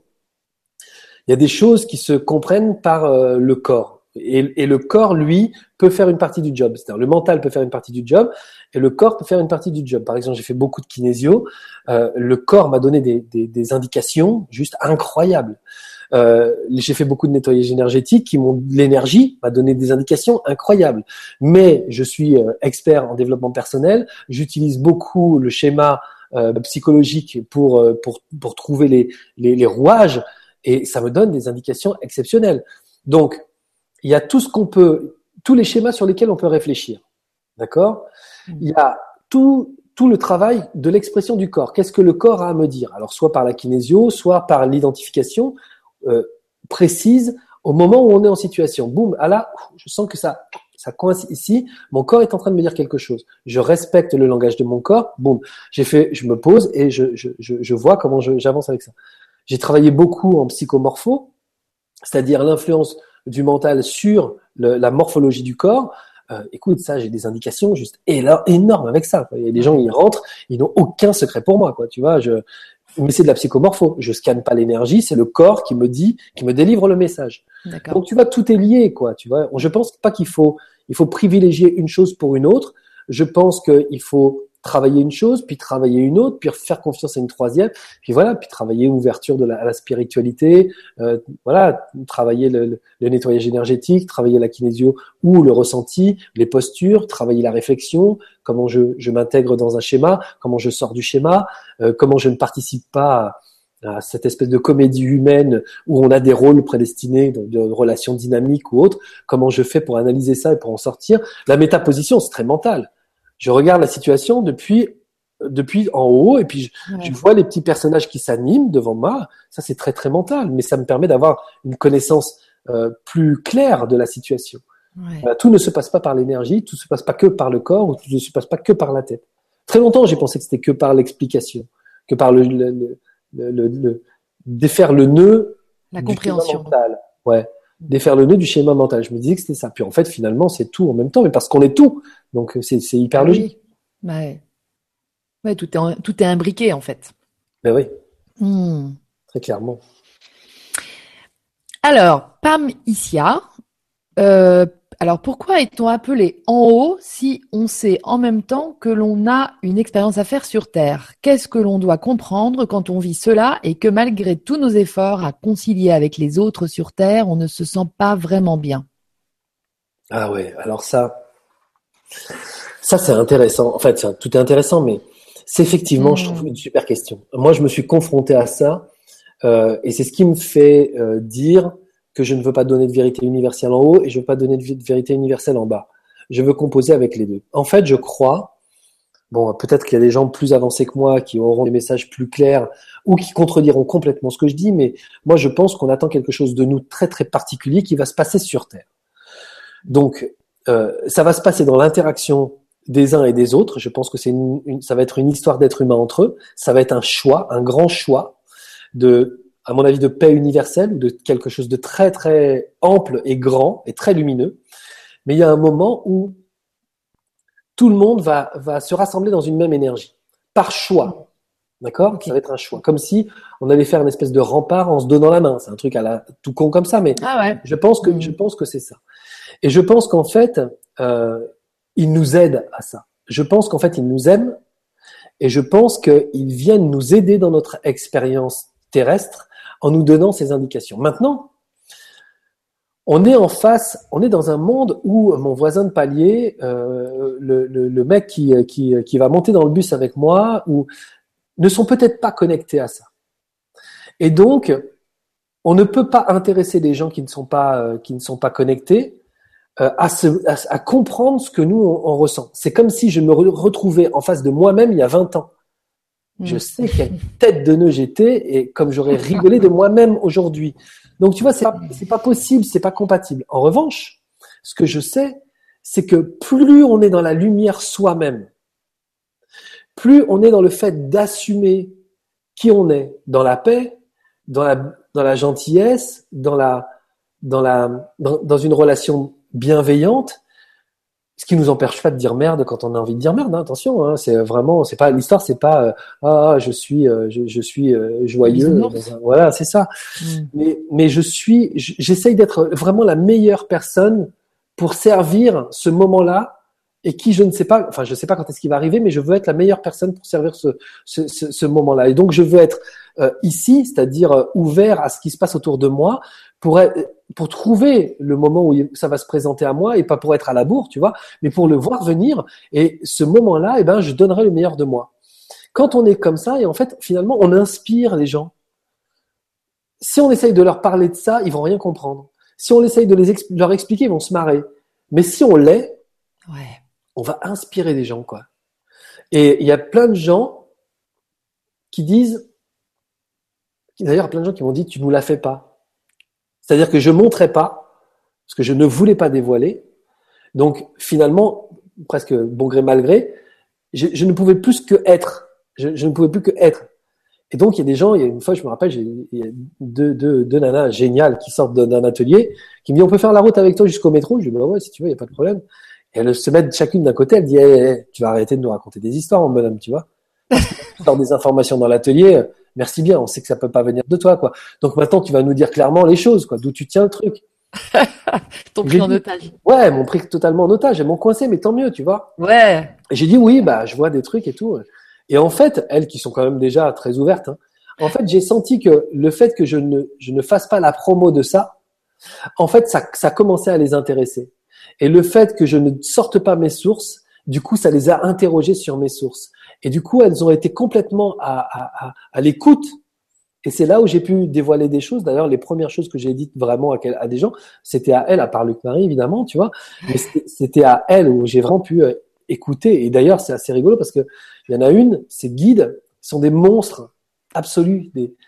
Et en fait, je lui dis, waouh, je lui dis, c'est chaud parce que au-dessus de toi, il y a une espèce de troupe de gens défigurés. Euh, ah oui, des vrais monstres. Ouais, des vrais monstres, quoi. Et elle me dit, ah, c'est marrant que tu me dises ça, parce qu'on m'a dit que dans une vie antérieure, je faisais partie d'un cirque et j'étais, euh, on, montrait des monstres. Et j'ai dit, bah, en fait, ils sont tous là et ils t'accompagnent dans cette vie-là. Par contre, ils te mettent en garde parce que c'est quelqu'un qui fait beaucoup de, qui fait beaucoup de choses avec ses mains en termes d'énergie. Et ils te mettent en garde parce que le monde n'est pas encore tout à fait prêt, mais c'est bientôt ça va être bientôt ton tour. Mais là, ils sont juste, euh, et ils disent, euh, ne te sers pas de tes mains. Et elle me dit, c'est incroyable.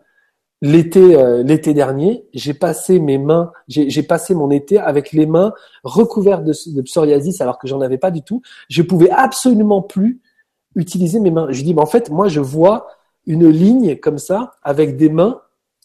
En fait, tes mains, on te les a coupées dans ta vie antérieure et on te les a brûlées. Et donc, euh, c'est quand je lui raconte ça qu'elle me dit, oh, hallucinant, j'ai passé tout l'été, tout l'été avec Et elle me dit, il y avait une ligne comme si j'avais des gants, quoi. Et je lui dis, bah écoute, moi, ce que ce qu'ils me disent, c'est que c'était trop tôt et qu'il fallait t'arrêter. Mais ça va bientôt être ton, ton heure. Et après, mm. depuis, elle a commencé à utiliser euh, ses, ses, ses, son, son, savoir et toutes ses capacités avec ses mains. Et elle se régale parce que c'est juste. C'était juste trop tôt. C'était juste. C'était juste trop tôt. Voilà quoi, tu vois. Ouais. J'espère que je réponds correctement à tout ça. J'essaie de donner un max d'infos. Bah oui, oui, tu as bien décrit euh, le, fait que il faut vraiment concilier avec les gens aussi qui sont pas connectés, quoi. Euh, puis surtout, faut incarner. Dès, dès lors qu'on incarne, ça, ça, irradie. Donc, il faut pas se poser de problème. Et, tu sais, j'ai envie de dire quelque chose à cette personne. J'ai envie de lui dire, tu sais, euh, on, on demande beaucoup à ceux qui sont pas capables de s'adapter à qui on est. Mais ils, ils sont pas capables, ils savent pas faire, ils ont déjà du mal à s'adapter à eux-mêmes et au monde.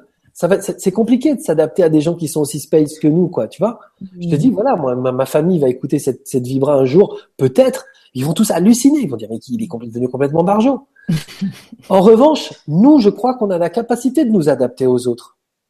On a la capacité de les aimer dans cette. Alors, j'appelle pas ça, c'est pas une ignorance, mais de les aimer dans, dans, dans cette, ces impossibilités qui se qui s'imposent, quoi, tu vois.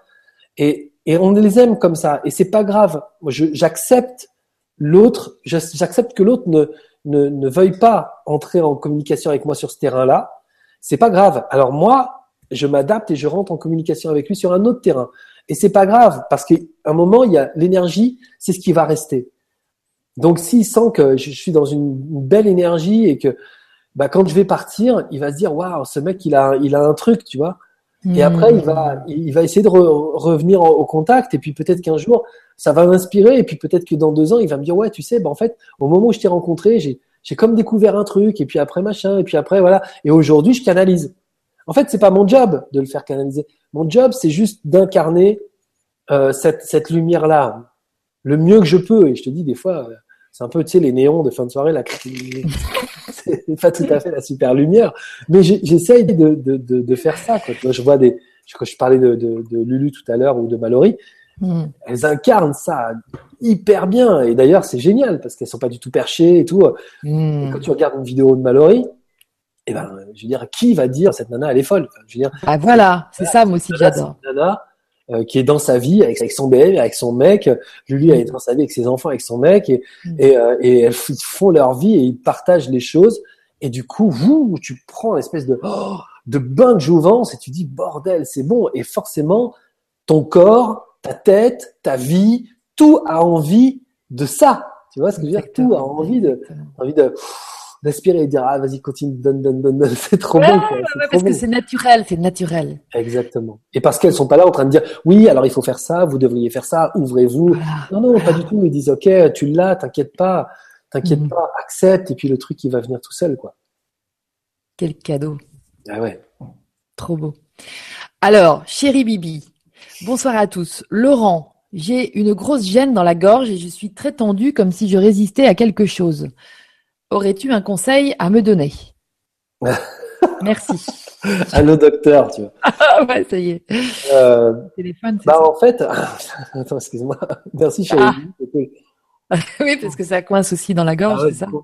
Hmm. Euh, en fait, en fait, c'est l'expression, c'est la difficulté à exprimer quelque chose. En fait, il y a, y a tout un monde à l'intérieur du corps qui va s'exprimer par la bouche. En fait, le trajet, c'est vraiment d'en bas vers le haut. Tout le monde qui est à l'intérieur du mental, il n'a pas de problème, chérie Bibi, tu vois. Ça, passe pas par le cou. Ça, va dans le corps, dans le, ça va dans le, dans, dans le cerveau, ça rumine, ça voit, ça entend, ça sent, et hop, ça parle. Dès qu'il s'agit de parler des choses du cerveau, chérie Bibi, il n'a pas de problème. Mais il y a une vie à l'intérieur de son corps, et cette vie à l'intérieur de son corps, c'est quelque chose de très très puissant, de très très fort. Mais c'est ça qui est difficile à sortir. C'est difficile d'exprimer ce que je suis, qui je suis. C'est difficile d'exprimer mon cœur, mon, ma, mon foie, ma foi, euh, mes tripes. C'est difficile d'exprimer mon les jambes, c'est mon chemin. C'est difficile d'exprimer ce qui me caractérise vraiment, de parler vraiment à cœur ouvert de qui je suis sans passer par le mental. Vraiment, c'est traverser la gorge pour que ça sorte. Hmm. Et, et cette gêne, elle est là. Et ce qui est, euh, ce qui est euh, d'ailleurs quelque chose que je partage parce que j'ai très très souvent un chat dans la gorge parce que je suis dans une période de ma vie où je dois totalement assumer à la fois ah, ma respiration, c'est-à-dire ma, ma, ma façon d'être en vie, en même temps mon plexus, c'est-à-dire l'individu que je suis, en même temps mon ventre, c'est-à-dire les capacités que j'ai, en même temps mon bassin, c'est-à-dire mon énergie centrale. Donc je suis là dans une, dans, dans, dans une phase où je dois complètement accepter. Et en fait, il se trouve que la plupart du temps, j'étais encore en interview euh, dimanche à Lyon. Euh, entre chaque question, je, tu vois. Sauf que là, comme j'exprime quelque chose qui est moi, je le fais pas, tu vois. Il y a pas, il y a plus cette gêne. il n'y a pas cette gêne. Alors que je suis constamment en train de faire ça. Tu parles à tous les gens qui travaillent avec moi, ils disent oh, c'est, il, a, il, a, il a toujours cette gêne là depuis, ça dure depuis à peu près six mois. Mais là, tu vois, je, je parle avec vous et je l'ai pas. c'est limpide. Mm. C'est limpide parce que j'assume, j'assume de sortir Exactement. À l'extérieur. Ta vérité. Exactement. Merci chérie Bibi pour cette question parce que c'est un beau truc. Et puis on est on est nombreux. Hein. Moi je partage aussi sur ce sur ce côté expression. D'ailleurs la chaîne Canal e-Days du Grand Changement euh, s'appelle Canal e-Days parce que ça ressemble aux e-Days. Enfin c'est vraiment le même genre d'énergie. Et j'ai mis un petit sous-titre l'expression évolutionnaire, c'est-à-dire être soi en fait. Mmh. Exprimer qui on est vraiment. C'est ça l'évolution en fait.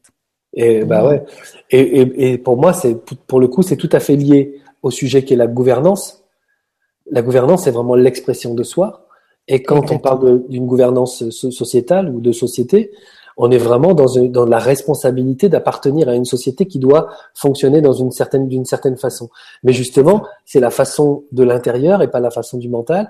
C'est la façon du cœur qui va créer la gouvernance intelligente. Toutes les nouvelles gouvernances d'ailleurs avec lesquelles on travaille pour les entreprises, quand on fait du coaching en entreprise, c'est une gouvernance non pas du mental, mais du bon sens. Et le bon sens, il n'est pas réfugié là-dedans. Hein. Le bon sens, il est réfugié au fond, à l'intérieur, quoi. C'est ça. Et ouais, donc du coup, c'est tout à fait cohérent. Hmm. Alors, on tombe sur les questions de Jacqueline. Il y a eu plusieurs, euh, donc je suis contente qu'elle soit remontée. Jacqueline, bonsoir. Alors, elle te demande, vous vous connectez à distance? Bah oui. Donc là, je pense que tu viens de nous montrer euh, avec Chéri Bibi euh, que c'est tout à fait le cas. Mais je ne veux pas forcément le faire. C'est ça, d'accord. Oui, oui, tu ne veux pas forcément le faire parce que j'ai des jolies surprises, euh, parfois pas très agréables. D'accord, ok. Alors, nouvelle lumière. bonjour à vous tous. Merci pour cette belle vibra malgré, malgré mon retard. C'est toujours un plaisir de regarder les vibras de Lydie avec ses beaux grands yeux lumineux. Bah, merci beaucoup, Lynn.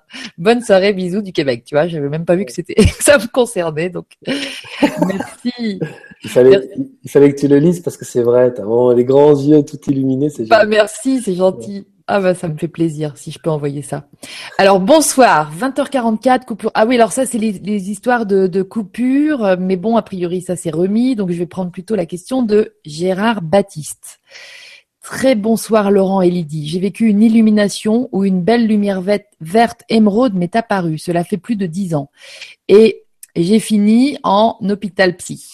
Que dois-je comprendre de cette, de cette apparition? En savez-vous davantage sur ce GE Alors, euh, GE, je ne sais pas ce que ce que ce que c'est, mais bon.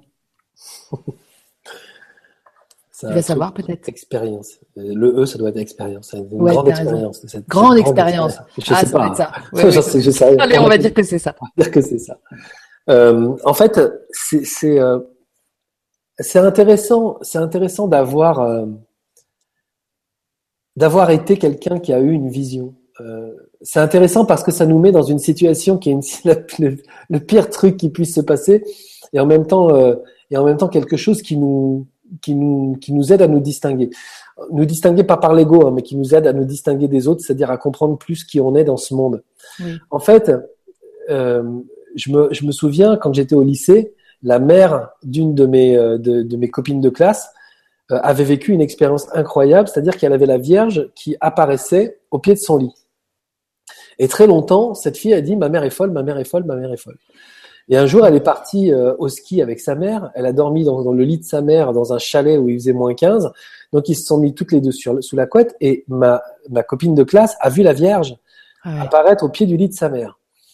Et elle a été dans une espèce de panique hallucinante, mais de ce jour, elle a arrêté de considérer que sa mère était folle. Mais tout le monde a considéré que elle et sa mère étaient folles, tu vois. Hmm. voilà, c'est ça. C'est comme. Ça va très vite. Voilà, le cercle s'agrandit, quoi. Tu vois. Ouais, c'est ça. Et en fait, c'est très intéressant. Je pense très très souvent à L2 parce que je pense que c'est effectivement l'enfer d'avoir eu ce genre de vision. Mais en même temps, c'est une indication sur le fait qu'il y a peut-être énormément de choses autour de nous qu'on ne qu'on n'explique pas. Et c'est pas parce que ces choses-là on ne les explique pas qu'elles n'existent pas. Par exemple, moi ici j'ai un petit appareil. Il se trouve que c'est un espèce de truc avec du verre et du fer, mais que quand je parle dedans, j'ai un pote euh, en Angleterre et un autre au Pérou qui m'entendent. Donc on peut, on peut considérer que tout ça est complètement hallucinant. Si j'arrive il y a, il y, a, il y a 50 ans en disant alors ça, c'est un truc, les gens ils me foutent dans un asile mm. psychiatrique. Ils vont dire non mais attends lui avec sa petite boîte là, il parle à sa petite boîte. Donc voilà c'est ça. Donc c'est pas parce qu'on ne comprend pas avec notre cerveau les choses qui se passent que on est, on est, on, on est, on a. C'est pas parce qu'on, c'est pas parce qu'on ne les comprend pas qu'elles n'existent pas En fait, elles existent. Alors il faut juste, à mon avis, hein, je dirais, il faut, j'ai rien, j'ai pas de de, de de de leçons à donner à, à, à ce monsieur, mais je pense qu'en fait, c'est bon pour soi d'accepter qu'on a qu'on a eu peut-être une connexion unique que peu de gens ont eu, et que cette connexion unique n'est pas forcément quelque chose pour lequel il faut autour duquel il faut faire sa vie, mais c'est quelque chose avec lequel il faut faire sa vie. Donc on ne tourne plus autour de ce truc en disant euh, j'ai vu la Vierge, j'ai vu une, une, étoile verte au milieu du salon, mais je sais qu'on peut voir des, des, la Vierge et je sais qu'on peut voir des étoiles bleues au milieu du salon. Et en fait, ouais, verte en l'occurrence. Mais tu vois, je sais qu'on peut, voilà, je sais qu'on peut entendre quelque chose. Je sais qu'on peut avoir des images. Tu sais, moi, la première image que j'ai eue, je vais, je, vais te raconter ça. Tu vois, c'est, ça va peut-être rejoindre euh, ce qu'il dit parce que moi, à l'époque, j'étais pas du tout prêt à ça. En fait, je venais de me séparer de, de la, la, mère de ma fille. J'ai eu un, un, autre couple avec une nana absolument géniale euh, qui a duré très, très, peu de temps. Et puis, on, fait, on s'est reséparés. Et j'avais le sentiment que j'allais jamais réussir à faire ma vie avec quelqu'un qui. Et donc, je posais la question de savoir, mais est-ce que un jour je vais rencontrer quelqu'un avec qui ça va super bien se passer quoi? Hmm. Et d'un seul coup, je vois une image, le truc terrible. Hein. J'étais sur mon canapé, je me rappelle comme si c'était il y a un quart d'heure. Tu vois. Je vois une image d'une voiture qui percute quelque chose. Bah Je dis, oh Qu'est-ce que c'est que ce truc? Qu'est-ce qui s'est passé? Oh, Qu'est-ce qui s'est passé? Qu'est-ce qui se passe dans ma tête? Ouais. Donc, euh, là, je me dis, bah dis non, c'est violent cette image, tu vois. Puis plus tard, j'étais encore en train de, de constater le, le, le, le délabrement euh, sentimental de ma vie. Mm. Je me dis, mais putain, il n'y a, pas un moment où je vais tomber sur une nana avec qui ça va être juste simple et cool. Bam Je revois ce truc, quoi. Et je me dis, oh là là. Alors, si, si j'essaye de recevoir, enfin, si on est en train d'essayer de m'envoyer une image, ok, répondez-moi. Donc, je faisais à l'époque oui et non, hein, tu vois. Mm, D'accord. Je faisais ça. Est-ce que je vais avoir un accident Non. Ok. Est-ce que la personne que je vais rencontrer va avoir un accident? Non. Est-ce que je vais rencontrer cette personne à la suite d'un accident? Oui.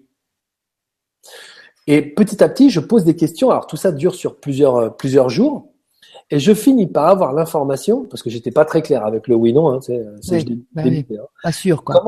c'est ça. Puis je commence à avoir l'information qu'il va y avoir un accident et que à la suite de cet accident, je vais rencontrer la personne euh, avec qui ça va se passer bien. Ok? Je continue d'avoir des histoires, etc. Et un jour, je, je, je, je, rencontre une jeune femme qui, elle, a des flashs. Tu vois? Elle, a des flashs. Et donc, on, on passe du temps ensemble, c'est super bien. Et un soir, elle me dit, écoute, j'ai eu un flash incroyable. Je sais qui euh, est ta, la prochaine. Alors, elle me dit la femme de ta vie. Je dis, ok, bon c'est gentil. J'aimerais bien le décider moi-même, tant qu'à faire. Donc, euh, ok. Et donc, elle me dit, bah en fait, je lui ai dit, je sais qui est le père de ton, de tes enfants. Je dis arrête, c'est quoi ces conneries? Mais je te rappelle qu'on est tous les deux, on est ensemble et tout. Elle me dit oui, on est ensemble, mais comme j'ai eu ce flash-là, maintenant il faut que j'assume ce flash-là. Donc ce qu'on va se faire, c'est que je vais te la présenter. Et je me dis mais arrête, c'est n'importe quoi. Et elle me dit, je dis comment elle s'appelle? Elle s'appelle Nathalie. Ah bon, elle s'appelle Nathalie, n'importe quoi. Et donc je discute avec ma meilleure amie et je lui dis, tu te rends compte, l'autre elle me dit ça, elle me dit, elle me dit Nathalie, Nathalie, euh, sa meilleure amie Nathalie? Je lui dis, j'en sais rien. Elle m'a dit qu'elle s'appelait Nathalie. elle me dit, ça risque pas d'être sa meilleure amie parce que sa meilleure amie, elle est dans un état juste, elle est juste, elle est proche du gouffre, quoi. Je lui dis, ah, pourquoi? Pas parce que son, son, son, le mec avec qui elle devait se marier, donc son mari, en l'occurrence, elle n'était pas encore mariée, mais c'était sur le point de se faire. Il a eu un accident de moto et il est mort. Et moi, je percute pas du tout.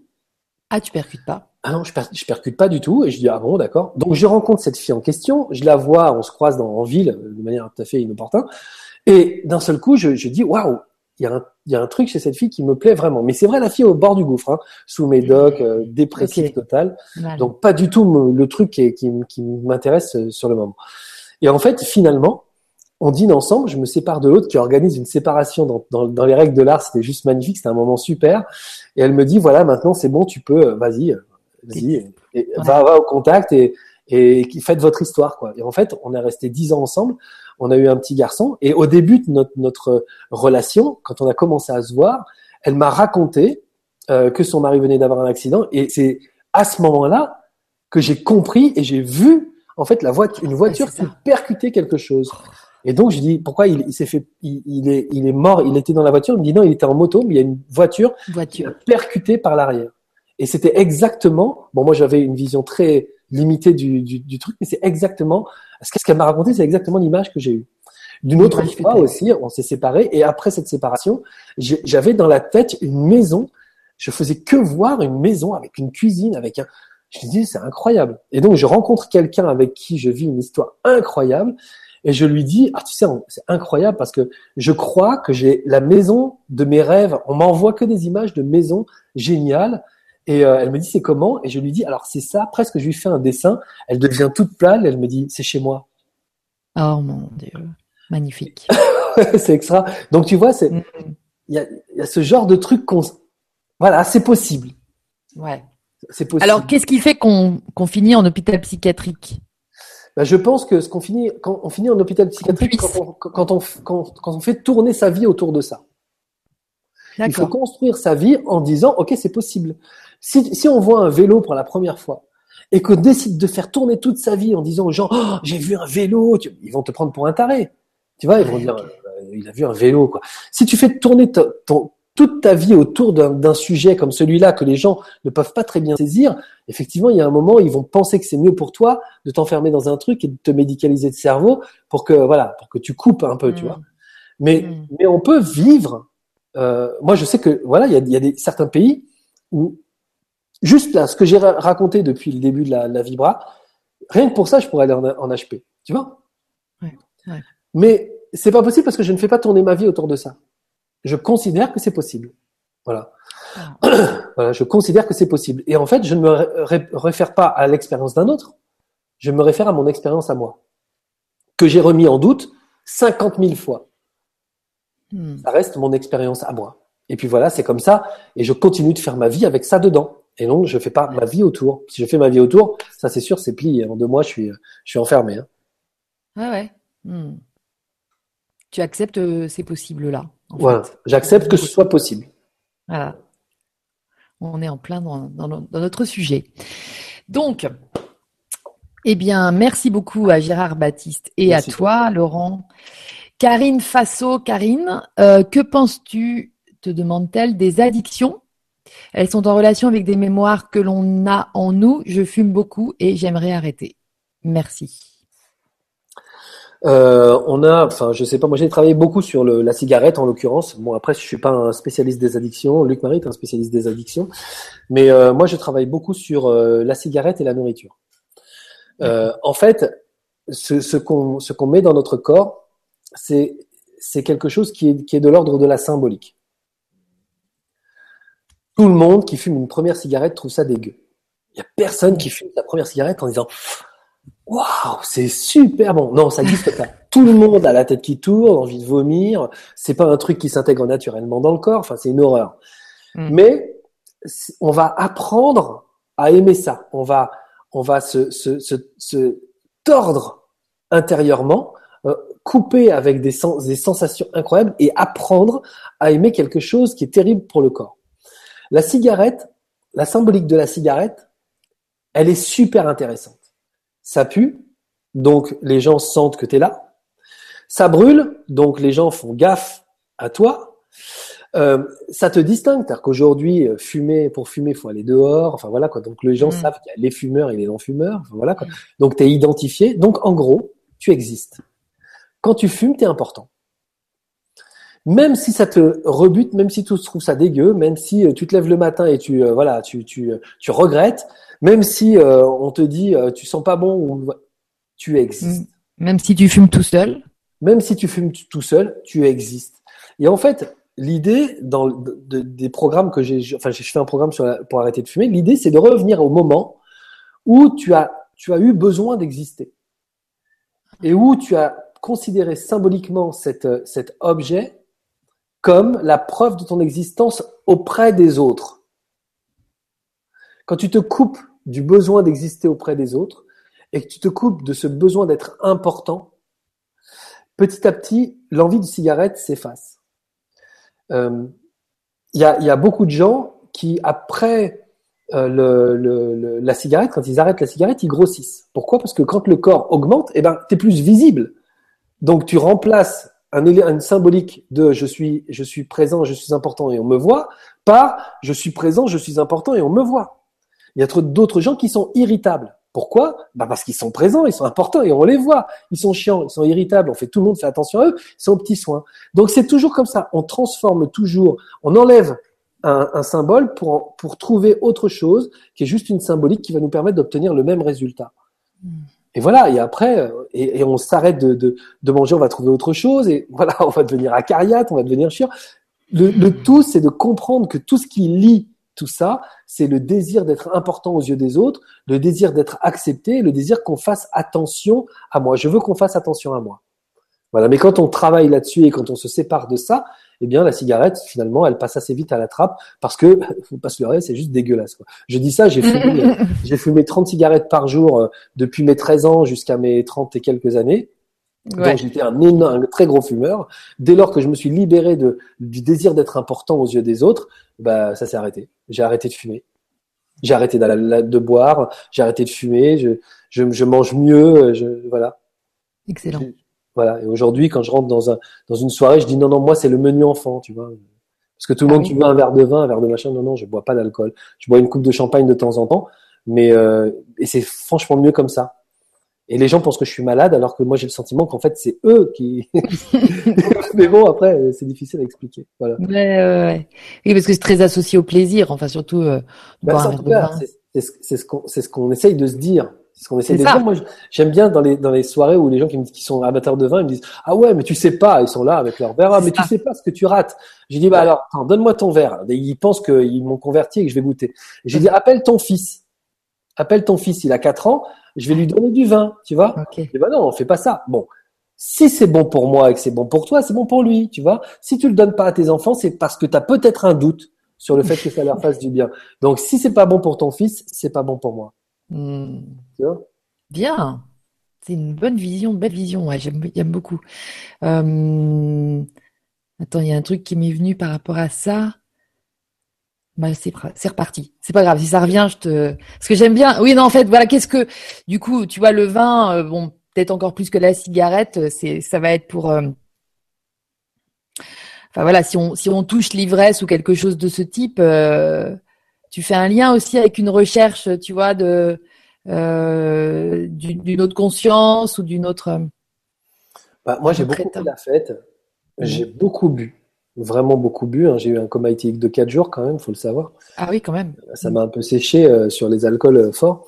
Euh, j'ai beaucoup bu, j'ai beaucoup fait la, la fête. Je, je, je crois qu'il y a encore une fois euh, quelque chose que je cherchais dans l'ivresse, qui était une façon d'être complètement euh, lâché. Ouais. Donc, c'est-à-dire le sentiment que je pouvais me lâcher euh, et que j'allais participer à faire l'ambiance, le, quoi. Je, je sais pas comment expliquer ça. C'est ça. Donc ça, ça, ça, revient toujours à ça. Ça revient toujours au fait d'être important parce que je suis désinhibé. Alors je fais le con, ça, les gens m'aiment, les filles me regardent. Hmm. Voilà, je suis important, j'existe, quoi, tu vois. Tandis que maintenant, je, je, peux faire exactement la même chose, mais j'ai plus besoin de l'alcool pour m'aider à y arriver, quoi, pour m'aider à être à être euh, le, important aux yeux des autres. Aujourd'hui, je hmm. m'amuse parce que j'ai envie de m'amuser, c'est tout, quoi. Tu vois. Voilà tu rayonnes ce que tu es. Et voilà. Donc, en lien avec le besoin de reconnaissance. Super intéressant. Donc, bonsoir à tous. Alors, merci Karine. Merci Laurent. Là, c'est Inès qui te, qui te demande. Alors, bonsoir à tous. Merci pour cette belle vibra. J'aime beaucoup ton naturel, Laurent. Merci. Comment fermer? Comment fermer? Quels moyens utilises-tu? Moi aussi, inconsciemment, je prends parfois les douleurs des gens. Alors, merci. Alors, je vais citer euh, je vais citer l'extraordinaire Assia Zouaoui, à qui j'ai dit, mais comment tu fermes? Elle me dit, bah tu fermes. en fait, c'est moi, je, au début, j'imaginais que mon rideau, il, il se baissait. C'est ouais. un peu comme le, le, générique des Déchiens, là, on voyait ça. J'avais ça comme image, je voyais ce rideau qui descendait. Mmh. Je me suis dit, bah voilà, moi, je vais fermer le rideau. Je vais faire ça. Et en fait, aujourd'hui, je me rends compte que c'est un truc plus subtil. C'est vraiment un choix. Le corps sait ouvrir ou fermer. Par, parfois, je, je, sais doser l'ouverture, c'est-à-dire euh, on me demande quelque chose, mais je sais que la personne elle n'a pas l'air bien, Donc elle me dit oui, en ce moment je me sens pas bien, mais je vois déjà que physiquement ça va pas très bien. Donc je sais que si j'ouvre d'un coup, je vais prendre un shoot quoi. Euh, donc euh, donc j'ouvre un tout petit peu pour rentrer un peu en contact. Donc en fait on peut ouvrir, on peut fermer et on peut doser l'ouverture. Parfois on est on est pris de court. Je me souviens euh, il y a c'était l'année dernière, on était on faisait un atelier avec Luc Marie dans le 10e arrondissement et on, passait une porte cochère et une cour pour aller jusqu'à la salle où on faisait l'atelier. Et en fait, au moment où on passe la porte, on croise quelqu'un. Et moi, comme je aujourd'hui, je sais couper tout le temps. Je sens et je vois Luc Marie qui fait. Oh, oh. Ah ouais. Il me dit waouh, t'as t'as t'as scanné? Et je dis euh, bah non. Et donc du coup, elle était dans la rue la fille. Mais du coup, je scanne la fille et d'un seul coup, waouh, je me sens comme lui. On mal. part, on a failli tous les deux être malades dans la derrière la, pot- la porte cochère dans la cour. Ah ouais. Ouh, junkie à fond, drogué, euh, héroïnomane à bloc. Donc tu vois, il y a, il y, a, il y a ce truc. Mais Mm. ouvrir, fermer, c'est vraiment, une- c'est vraiment, il faut vraiment faire confiance à son corps, quoi. Et, et parfois, quand on est dans des groupes, alors c'est- là où la confrontation est intéressante. Euh, parce qu'on va dans des, dans des endroits où effectivement il y a des gens qui euh, boivent mal, qui boivent beaucoup, qui, qui mangent mal, qui se voilà, et on sent qu'effectivement euh, la connexion à eux est difficile. Bah, c'est dans ces en- moments-là qu'on coupe, qu'on apprend à couper et dire voilà, mon corps ne sent plus rien. Ouais. C'est là où tu peux t'entraîner. C'est pas quand tu es loin de ces gens. C'est quand tu es avec ces gens que tu peux t'entraîner. Tu peux entraîner ton corps. Et ton corps, au bout d'un moment, bah, ça devient. Mais moi, en fait, je, je sais que j'ai- réussi à, à ouvrir, à fermer, à doser dès lors que j'arrête- j'ai arrêté de vouloir le faire avec le mental, tu sais, Ouais. de vouloir dire, allez, maintenant, je dis à ton corps de fermer. Ouais. C'est vraiment, allez, je, je sais que c'est possible. Je fais confiance. J'ai confiance dans ma capacité de le faire, même si je sais pas encore quel bouton il faut que j'active. Mon corps le sait, lui. Donc, allez, coupe là, coupe, coupe, coupe. Je me dis coupe, coupe. Et je coupe. Et ça se coupe. Ouais. Et c'est aussi quand tu quand as conscience du truc, en fait, peut-être.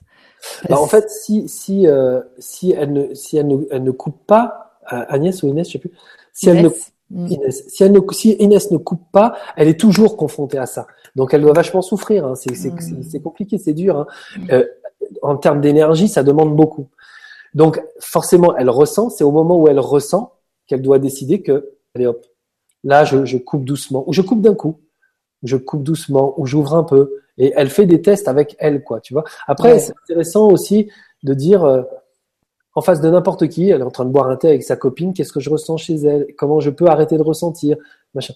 Après, le fait d'être plugué comme, comme ça en permanence avec les gens, euh, c'est peut-être aussi la volonté de juste de se dire, euh, ça existe, je le vois, je le vis, et comme je le vis en permanence, je ne peux pas le nier.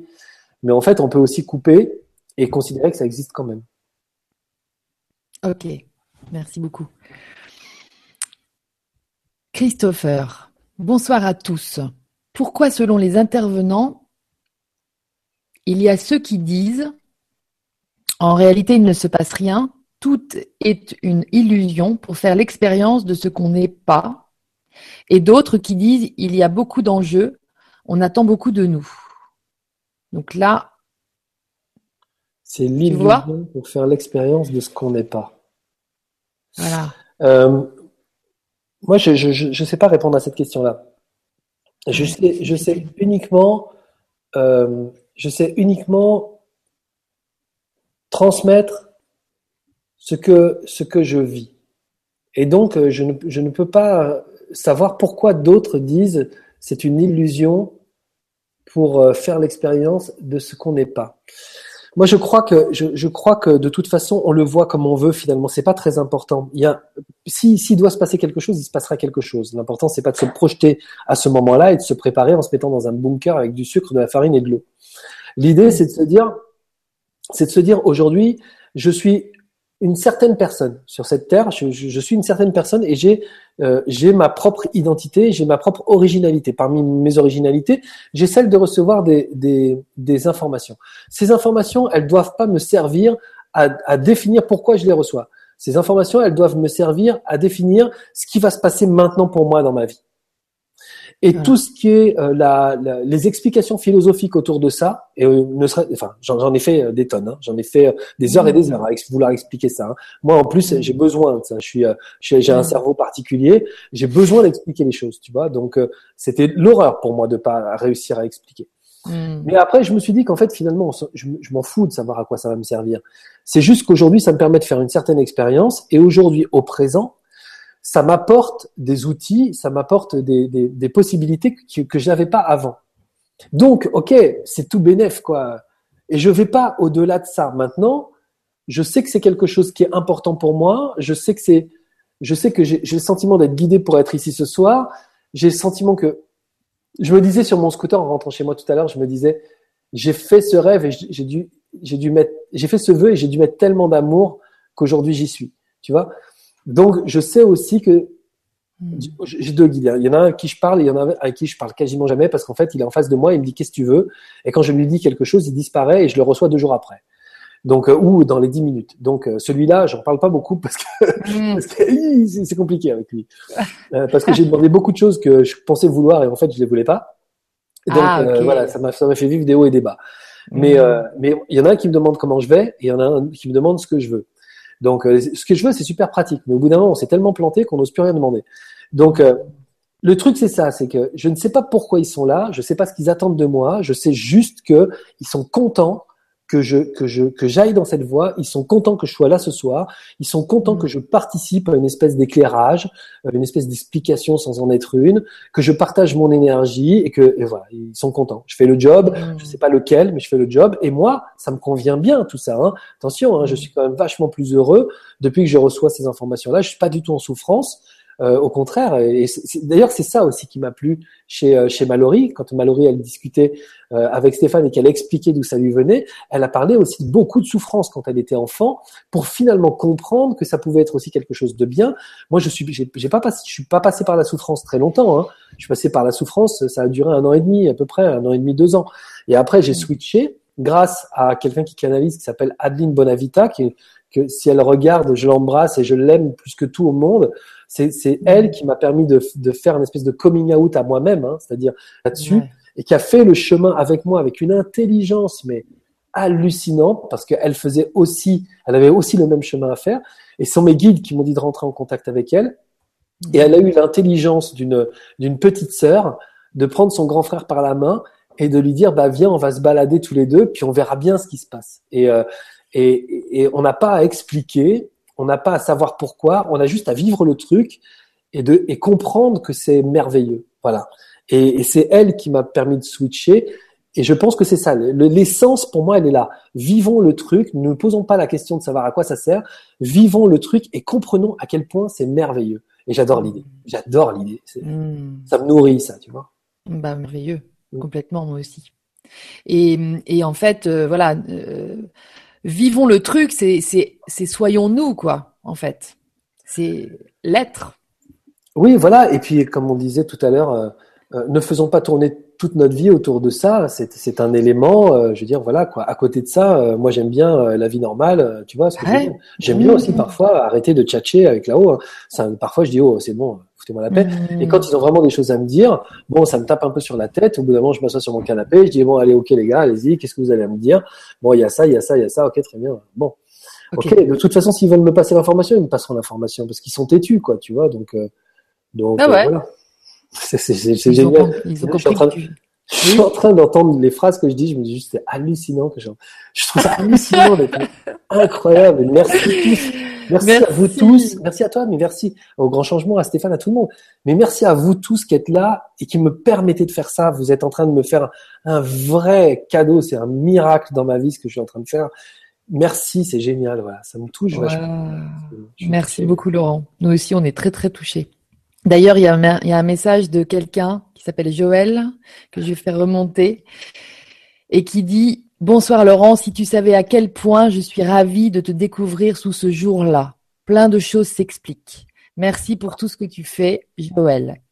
Moi, je m'associe à Joël. Et je pense qu'on est nombreux, en tout cas dans les gens qui te connaissaient avant. C'est sûr. Merci beaucoup à, toi, Laurent. Alors, Close to the Edge, c'est joli nom. Bonsoir à tous. Un soir, seul chez moi, j'ai ressenti une très forte odeur de parfum qui s'avérait être celui du grand-père décédé de mon copain, que je n'ai jamais connu. Oh. Est-il possible que son grand-père lui fasse passer un message à travers moi? Merci. En fait, euh, je, crois que euh, si je dis ça, ça va être terrible. Je crois qu'en fait, les entités, elles sont là tout le temps. Je veux dire, euh, euh moi, dernièrement, j'ai fait appel à une médium extraordinaire euh, dont on m'avait beaucoup parlé et je voulais vivre l'expérience d'une séance avec elle. Et donc, euh, la, la, c'est une séance par Skype. Alors, je l'appelle à l'heure dite et elle décroche. Et alors, donc vous voyez l'image. Hein, et elle était comme ça. Elle me dit "Attends, donne-moi juste deux secondes, je note ça." Voilà, j'arrive, hein, j'arrive. Elle me dit hein, "Ok." Mm-hmm. Désolé, c'est parce qu'elle m'explique en même temps, c'est parce que j'étais avec quelqu'un et j'avais pas réussi à, à, tout noter. Ok, ok. Elle me regarde et fait "Waouh, c'est incroyable comme tu ressembles à ton père." Ah ah. je dis mais euh, euh, d'où vous sortez ça? Comment vous pouvez savoir que je ressemble à mon père? Elle dit bah parce qu'il est juste à côté de toi. Excellent.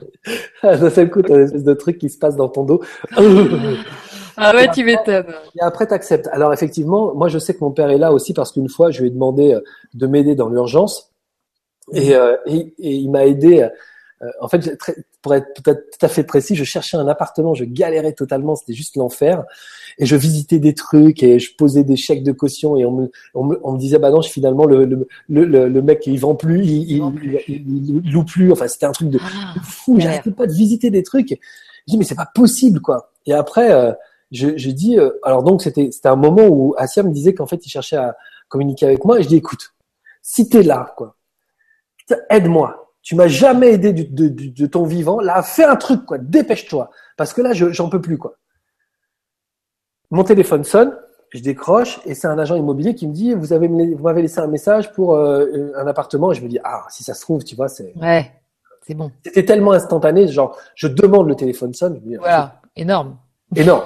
Et donc je dis oui. Et donc il me dit bah en fait euh, euh, je sais pas pourquoi vous m'avez envoyé ça, mais visiblement vous voulez euh, l'appartement pour quand? Moi, je lui dis euh, là très vite quoi. En fait, je vais quitter là où je suis et donc j'aimerais bien trouver autre chose. Et ça, ça me paraissait bien, bien parce que là, c'est pas libre avant trois mois et demi. Il y a marqué sur l'annonce. Je merde, je regarde l'annonce. Je dis ah oui, effectivement, j'avais pas vu du tout. Excusez-moi. Je lui dis vous avez pas autre chose? Il me dit ah non, là vraiment rien du tout. En ce moment, on est vraiment très très pauvre en, location. Il me dit attendez, bougez pas, je vais voir sur le, le, bureau là dans la banette sur le bureau de mon collègue. Après, il dit ah non, il y a juste ah si, il y a juste un truc il y a un truc, euh, ouais, à la limite, ça peut, ça peut correspondre. Il vous faut combien de chambres? Je dis, bah, il faut ça et tout. Il me dit, ouais, bah, écoutez, ça peut être, ça peut correspondre. Si vous voulez, on peut le visiter. Euh, je dis, quand? Il me dit, bah, je sais pas, apparemment, on a les clés depuis ce matin. Donc, ça peut être cet après-midi. Je dis, ok, très bien, c'est où? Et il me dit, c'est rue Saint-Claude. Et mon père s'appelle Claude. Oh. Donc j'ai dit, alors je me dis, si c'est ça, c'est joli, quoi, tu vois. J'ai dit, ah, alors là, bravo bonhomme, tu vois. Donc tu vois, je sais pas, je sais pas si, si, si, on essaye de nous passer des messages, mais de toute façon, faut pas, faut pas se dire qu'il y a personne, quoi. Tu vois, moi j'ai ouais, arrêté de me dire ça. Bon, ça m'a foutu la trouille pendant une quinzaine de jours. C'est le mm. moment où j'arrivais plus à aller aux toilettes la nuit parce que je me ah oui. Il, est là, quoi. Il est là. ça, il y a quelqu'un avec moi. Non, non, mmh. c'était pas très agréable. je pense que de toute façon, voilà, quoi. De toute façon, on passe notre temps à sentir des choses, on passe notre temps, et puis après, on, on, quand on communique avec des gens, enfin, quand on échange avec des gens comme Asia, qui échange avec des entités, elle te le confirme, quoi. Elle dit, moi, il me réveille la nuit, tu vois. Mmh. On parlait, hein, ils ont dit, ah, il faudrait que je parle à ma fille, tu vois, ou comme ton père, il dit, tiens, tu peux pas dire ça à mon fils. Voilà, quoi. Bon. Donc euh, voilà, mais moi je pense que là où on est vénard, c'est qu'il ne réveille pas nous. Ben oui. Tant, tant, que ça se limite à, à, une rue ou à une odeur de parfum, ok, très bien. Mais de toute façon, ça veut, ça veut dire au moins qu'ils sont là, quoi. Et s'il avait des bons rapports avec son, son, son grand-père, ça veut dire que son grand-père, il est là aussi, il le protège, il l'aide, quoi, tu vois. Et puis, honnêtement, euh, après, je, moi, je, je, me sépare de toutes les entités qui peuvent être des entités négatives en disant, euh, euh, je, ne, je ne communique qu'avec la lumière, je ne communique pas avec tout le reste. Je ne hmm. communique qu'avec la lumière et tout ce qui n'est pas lumière sort de là, quoi. Donc, euh, donc du coup, j'ai pas d'expérience négative avec des entités. Il y en a qui les ont, hein, mais euh, j'en ai pas d'expérience négative avec des hmm. entités. S'il est dans le coin et si c'est la lumière, si tu ressens un jour le, le parfum, dis-toi, eh ben, écoute, si vous êtes la lumière, vous êtes le bienvenu. Mais si vous n'êtes pas lumière, la lumière, eh bien sortez de chez nous, quoi. Tu vois. Hmm. Et puis, et puis voilà, ça se limite à ça, mais ça marche très bien. Hmm. Super. Merci beaucoup pour ces bons conseils. Donc l'appart, ça a marché, euh, Claude, Ah. Hmm. Alors, euh, Fort Sève, ça doit être Sève. Bonsoir. Pour moi, les choses ne se mettent pas encore en place. Est-ce que est-ce parce qu'il y a des nettoyages à faire ou se pourrait-il que ce soit moi qui les freine les choses à se mettre en place? Merci. Alors fais attention à ton contrôle, Sève. c'est ah ben voilà. Voilà. Il y, a, il y a une grosse énergie du contrôle, euh, mais en fait, c'est peut-être qu'elle vient du fait que tu as envie que les choses se mettent en place. Quoi, tu, vois, je pense qu'il y a un moment aussi, il faut lâcher l'affaire euh, sur euh, sur euh, j'aimerais bien que. En fait, j'aimerais bien que c'est c'est c'est encore contrôlé et contrôler. Je pense que c'est complètement euh, à l'opposé de de, de de, de, ce que tu aimerais vivre. Je pense qu'en fait, il faut juste il faut juste, alors je ne vais pas dire lâcher prise, mais je vais reprendre l'expression de, de mon binôme Luc Marie, Elisal qui dit euh, laisser aller. Voilà, il faut laisser aller, il faut laisser faire le truc. Quoi. Faut, mm. faut vivre et faut il faut être au, au, au, contact avec soi parce que la, la, le, le, premier mouvement, le, la première euh, indication, elle va être physique. Même, tu vois, par exemple, je pense à Over the Edge. Mm. C'est un parfum, tu vois ce que je veux dire? C'est quelque chose qui va, qui va se matérialiser et que tu vas sentir, que tu vas ressentir, que ça peut être effectivement quelque chose que tu vois, mais ça se passe dedans. Ça se passe mm. dedans. C'est comme un truc qui te traverse un moment. Donc il faut être très très au contact avec toi et, et au présent. Et il, faut que tu t'occupes de toi avec la plus grande des bienveillances et puis que tu accueilles tout, tout. Alors accueillir, c'est c'est pas contrôler quoi. Hein. Accueillir, c'est accueillir quoi. Tu accueilles, tu laisses venir et tu te dis si ça se trouve, je, ne le vivrai jamais. Et c'est pas grave. C'est pas important en fait. Ce qui est important, c'est que j'accueille et que je ressente à l'intérieur de moi et que je fasse monter comme ça cet amour de, ce, de, de cette de cette projection.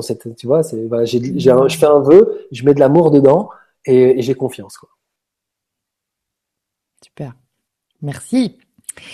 Euh, as un grand merci infiniment à vous, merci infiniment à vous deux. Bisous vibrants de Gérard Baptiste qui euh, euh t'a demandé par rapport à la cigarette. Euh, Jacqueline, Jacqueline mhm. euh, te demande, il vous est vraiment arrivé tout cela? Donc là, je pense qu'elle fait référence à ta bio parce que euh, elle est, cette question, elle était au tout début de notre vibra et tu vois, notamment avoir son bac en sachant à peine lire. Ben oui. Ouais, ouais, ouais, ouais. J'ai eu mon bac en sachant à peine lire et en sachant vraiment euh, pas très bien écrire. Je, je, je, sais qu'il y a des choses qui sont de l'ordre du miracle. Quand je dis que je suis accompagné moi depuis longtemps, je suis vraiment accompagné depuis longtemps. En fait, quand j'ai passé mon bac, j'avais tellement de points de retard que pour moi c'était juste impossible d'aller au rattrapage à l'oral et de l'avoir quoi. Mmh. Et en fait, il se trouve que je passais les deux épreuves sur lesquelles j'avais eu les les, euh, enfin, les deux épreuves du, c'est celle où j'avais quand même réussi à peu près quelque chose. Donc en fait, je pouvais pas rattraper énormément de points. Il fallait vraiment que je sois très très bon aux deux épreuves de rattrapage pour avoir mon bac. Et donc c'était philo et anglais. Et donc euh, j'avais pas besoin d'écrire euh, le français puisque je parlais en, j'ai ah fait de l'anglais et voilà. Et la philo c'était à l'oral. Donc finalement, euh, je, je pouvais m'en sortir parce que je savais pas écrire, je savais pas lire, mais je savais bien parler. Et donc quand je suis arrivé en philo, euh, elle m'a interrogé sur l'esthétique de Hegel, qui était le seul livre que j'avais pas lu de toutes les, enfin, j'en avais pas lu beaucoup, mais celui-là vraiment, j'étais, j'avais fait une impasse. Et je me rappelais de quelques anecdotes dont le, prof de philo avait parlé. Et donc, euh, je me suis dit, joue la prof de philo et, et parle de ces, de ces anecdotes-là. Et j'ai sorti des trucs et elle me dit, c'est génial pour quelqu'un qui a pas lu le bouquin. Elle a vu. Je me suis dit, si plante. Elle m'a dit, franchement, c'est génial. Elle m'a dit, mais qu'est-ce que vous voulez faire dans la vie? Parce que vous avez un vrai talent d'orateur, quoi. Il y a des trucs qui sont, qui sont des erreurs comme ça et ça et ça, par exemple. Mais franchement, honnêtement, si moi, j'ai repris la lecture juste avant de faire les examens parce que je savais que j'allais interroger là-dessus. Mais honnêtement, je, dans mon souvenir, ça aurait pu passer comme une lettre à la poste. Elle me dit, c'est génial. Et qu'est-ce que vous voulez faire? Et je lui dis, écoutez, je sais pas encore, mais je sais que il y a quelque chose de la célébrité qui m'appelle. Je pense que j'ai un rôle à jouer, mais voilà, devant les autres, quoi. Mm, mm. Elle me dit ah ouais, c'est hyper intéressant. Et en fait, on en a parlé. Et après, je passe l'épreuve d'anglais. Et donc, je me dis bon, je me suis complètement vautré sur l'esthétique des gueules, donc déjà euh, la, note en, philo va être toute pourrie. Et donc, je passe l'épreuve d'anglais. Je m'en sors pas trop mal, mais je sens qu'elle a a quelque chose, il y a quelque chose de sympathique avec cette prof. Et elle m'interroge sur des œuvres d'art, sur des photos notamment, et je commence à parler de l'art en général parce que je suis un passionné du dessin et tout ça. Et j'avais vu des, des, des, des, des, expositions de photos et je disais en fait ça ça, c'est génial tout ça dans un anglais approximatif mais quand même meilleur que ce que si je l'avais écrit en français et en fait elles sortent et je vois la prof de philo qui va voir la prof de d'anglais. Ah oui. et elles discutent entre elles et je vois des regards de temps en temps qui filaient vers moi. Je me dis ouh là là ça cause de moi. Et en fait ah. elles ont décidé de me donner les points nécessaires pour que j'ai mon bac. Et c'est comme ça que j'ai réussi à passer mon bac. Ah ouais. tout dans la tout, tout dans la tchatch quoi. Tu vois c'est vraiment ouais, ça. mais dans l'être aussi dans la, dans la, dans le naturel Ouais, en tout cas, c'est vrai que pour le coup, j'avais le sentiment que j'avais rien à perdre et que tout était déjà perdu. Donc euh, voilà, j'étais moi-même quoi. Mais mmh. effectivement, je pense qu'aujourd'hui, on peut très bien sortir de l'école sans savoir lire et écrire. Euh, moi, la première fois que j'ai écrit mon scénario, euh, j'ai travaillé sur un, voilà les premiers Mac là. Je tapais, j'ai appelé un copain en lui disant mais c'est normal que tout soit écrit en rouge, tout soit souligné, tout souligné en rouge. Il me dit ah oui, c'est parce que t'as pas paramétré la langue. Va dans langue, choisis français. Je dis bah en fait euh, c'est français. Il me dit alors il va falloir que tu revoies ton orthographe. J'avais une faute dans chaque mot quand même. donc, donc, il a fallu que je réécrive, je réapprenne intégralement à écrire. Enfin, génial. À écrire. Bah oui, mais bon. Euh... ramer en me disant, euh, merde, l'école me l'a donné euh, et comme un couillon, t'as pas su l'apprendre. Euh, voilà quoi. Aujourd'hui, tu vas passer des mois à réapprendre tout. effectivement, après, je faisais des lectures à haute voix. Euh, je lisais beaucoup pour apprendre à, à, lire et pour apprendre à écrire aussi. Et voilà, c'est comme ça que c'est arrivé. Mais oui, effectivement, il m'est arrivé tout ça. Ouais, il m'est arrivé tout ça. J'aurais adoré hein, euh, passer mon bac avec mention. J'aurais adoré que les choses soient plus simples, mais elles n'ont pas été si simples. Elles n'ont pas été si simples. Merci, merci Laurent de nous raconter tout ça aussi on, s'y retrouve là. Euh, Emmanuel, est-il absolument nécessaire de méditer, de faire le vide, etc. pour pouvoir se connecter? Faut-il vraiment se poser? Ou bien peut-on continuer à vivre une vie très active et à tout de même arriver à le faire? Euh, Alors moi, je médite pas. Mais Luc-Marie médite beaucoup. Je ne médite pas, mais par contre, enfin, je dis même en revanche. En revanche, je fais je, pose mes pieds quand je marche. C'est-à-dire que pendant un moment, je, souffrais tellement, j'avais, je vivais des choses tellement difficiles, tellement en souffrance. Parfois, je l'appelais et je lui disais, il faut qu'il me disait, pose-toi. Je dis, c'est pas possible. Il faut que je sorte, il faut que je marche, il faut que je fasse un truc, c'est pas possible, c'est, c'est horrible ce qui se passe. Mm. Il me dit, ok, très bien. Mets ton casque, marche. Donc je marchais, il disait, pose ton pied, pose ton pied, pose ton pied, pose ton pied. Donc j'étais dans une activité, mon corps était actif, mais j'étais exactement là. Et je me figurais, alors je ne sais pas si c'est un exercice à faire ou pas, tu vois, mais je me figurais que c'était pas moi qui marchais sur la terre, mais que c'était la terre qui tournait sous moi. Jusqu'au moment où j'avais le sentiment, en marchant, d'être complètement immobile. Et j'étais complètement à l'intérieur de moi. Alors c'est une, une, notion que je connaissais quand je faisais du sport, parce que j'ai fait du sport de haut niveau, et on allait courir tous les matins. Et moi, je déteste ça. Je déteste le footing, c'est horrible. Sauf que le dimanche, par exemple, on faisait 14 km. Donc, pour quelqu'un qui aimait pas ça, je ouais. une vraie Et donc, ce que je faisais, c'est que je me mettais dans un état catharsistique, c'est-à-dire que je courais derrière le dernier, je regardais ses pieds, et il allait à droite, j'allais à droite, il allait à gauche, j'allais à gauche. Et je, je faisais ça. Et au bout d'un moment, ça devenait catharsistique, c'est-à-dire que j'oubliais le temps qui passait. Okay. Donc, l'exercice le, le, c'était au bout d'un moment, quand le prof sifflait, le dernier, il courait, sprintait, il allait devant. Mais moi, je le faisais jamais parce que de toute façon, j'étais pas là. J'entendais même pas le coup de sifflet. Je voyais juste que les, pieds partaient. Hop, je prenais les pieds du, de, celui de devant et je faisais ça. Donc, en fait, finalement, j'étais dans un état méditatif en étant dans une activité. Et je me suis rendu compte qu'aujourd'hui, c'est mes méditations, je les fais là.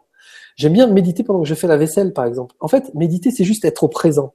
C'est juste être dans, dans, la, dans ce que tu fais. Et tu es en conscience. En conscience, tu nettoies ton assiette. Voilà, en conscience, tu la passes sous l'eau. En conscience, tu la poses et tu es, là. Et à côté de ça, quand tu marches, eh ben, tu sens les muscles, la respiration, le sang. Et j'arrive à sentir jusque le sang qui coule. Et je pense que l'état méditatif, c'est ça. C'est pas forcément être assis et rien faire. C'est pas c'est pas essayer de, de, de, de partir, c'est juste être à l'intérieur de soi. Et quand euh, Luc Marie me parle de ses méditations, qui lui, lui fait des méditations dans les bois tous les matins, euh, il parle exactement de la même chose, c'est-à-dire qu'il se pose dans les bois et il entend des sangliers ou des renards qui sont à un mètre de lui, quoi. Hmm. Il les entend, il les sent, il est avec eux, mais il n'est pas, du, pas du tout dans la peur. Il est dans l'acceptation totale de tout ce qui se passe à l'extérieur et tout ce qui se passe à l'intérieur.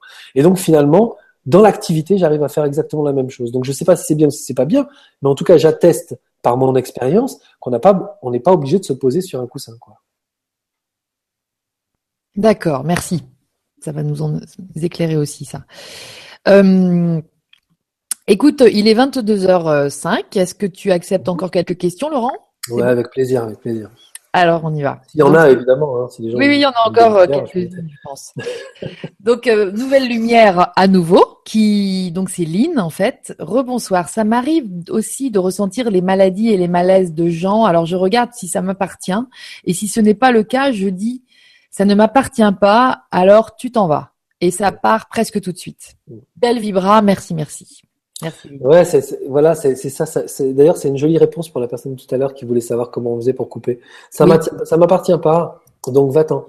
Euh, moi, effectivement, je, je, je, je, suis dans une autre situation. C'est-à-dire que je, je, suis en atelier, je fais du coaching et, et, et ça aide les gens, quoi. Donc, euh, mm. euh, donc voilà, je m'en sers pour ça. Mais c'est vrai qu'aujourd'hui, je, je, je, coupe et je le fais pas pour n'importe qui à n'importe quel moment, parce qu'effectivement, euh, on, on, vit des choses qui ne nous appartiennent pas. Et je pense qu'on a déjà suffisamment à faire avec ce qui nous appartient.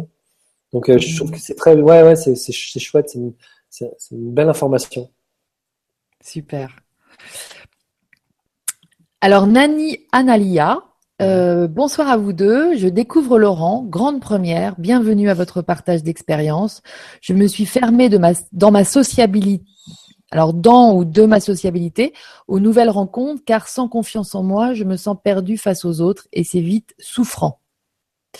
Donc, il n'y a pas de question, en fait. C'était, euh, c'était juste une petite euh, apartage, en fait. Merci, Nani. Euh... Juste, juste quand même. Je, oui. je voulais dire, je, je, je, comprends, en fait. Je comprends. Je comprends que effectivement, parfois, on est dans une dans une telle euh, finesse émotionnelle qu'en fait, l'environnement peut être peut être une souffrance parce que parce qu'on le subit et parce qu'on prend des choses qui sont qui, ne nous appartiennent pas, ou en tout cas, euh, voilà, ça nous, tout nous irrite vite. C'est comme si on avait les gens euh, qui, se frottaient. Et voilà, au bout d'un moment, ça nous irrite. En fait, je pense qu'en travaillant sur la reconnexion à toi et en, en travaillant sur, sur, sur ton corps, vraiment, comment tu fonctionnes à l'intérieur, et, et, que tu aimes ce fonctionnement, alors ça peut être par exemple justement de marcher et d'aimer être cette personne qui marche, ou respirer et d'aimer être cette personne qui respire, dès que tu es dans l'amour de ce qui se passe à l'intérieur de toi et de ton fonctionnement, en fait, c'est comme si tu développais une confiance euh, de la personne en qui que tu es. C'est, pas une confiance en soi, mais j'ai confiance dans la personne que je suis, parce que cette personne, elle sait s'occuper d'elle, elle sait, euh, elle sait s'adoucir, elle sait se donner de l'amour, elle sait ressentir des belles choses. Et donc, du coup, c'est plus facile après de regarder les autres avec un certain recul et de pas être complètement euh, en frontal, tu vois, et de, et de souffrir justement de la présence des autres. Donc, moi, j'ai pas, enfin, j'ai juste envie de dire, euh, éclate ta bulle, euh, voilà, et plutôt reconnecte-toi à toi. Ne crée pas ton monde et ne t'isole pas. Il vaut mieux être seul qu'isolé. Tu vois ce que je veux dire? Moi, j'aime bien être seul parce que maintenant, je sais qui je suis quand je suis seul et je sais que je suis bien accompagné quand je suis seul. Mais avant, quand je ne savais pas qui j'étais, je me sentais isolé quand j'étais seul ou je m'isolais pour être seul. Mais ça n'a rien à voir en fait. Être, être isolé et être seul. Moi, j'aime bien quand je suis seul, je, suis en connexion avec moi, je m'écoute penser, parfois je m'écoute chanter dans ma tête.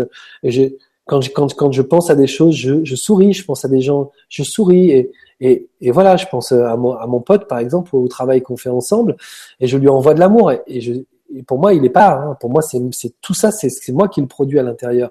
Et tout, tout ça, ben, me, me rassure sur qui je suis et, euh, et, et, et ou qui je deviens. Et finalement, j'ai moins peur des autres si ça peut aider. Bah super. Bah oui, Nani, j'ai remonté aussi une autre question euh, de toi. Alors euh, qui, qui, disait j'aime, j'aime, j'aime, je ris.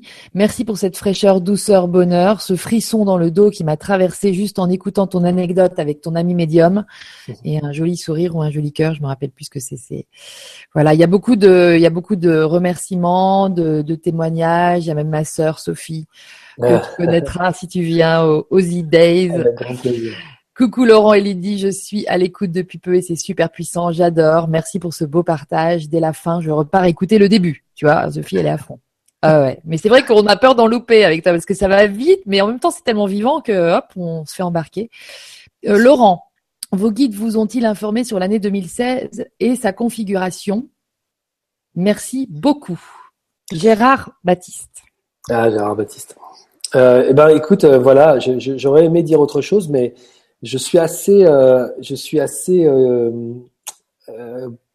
proche de l'analyse de, de, Lulu, qui disait, voilà, quand je vois sur Facebook des gens qui écrivent 2016 et que dans un miroir ça fait joie, j'ai envie de leur dire, les gars, ça va pas tout à fait se passer comme ça. moi, j'ai un peu ces mêmes informations là. En fait, ce qui, ce qui se passe, si je devais faire les énergies du moment là, j'ai le sentiment qu'en fait, ces derniers jours, euh, on nous a mis dans des, dans des situations qui étaient des situations compliquées, physiquement, c'est-à-dire dans des empêchements. On, a, on nous a beaucoup bloqué les routes.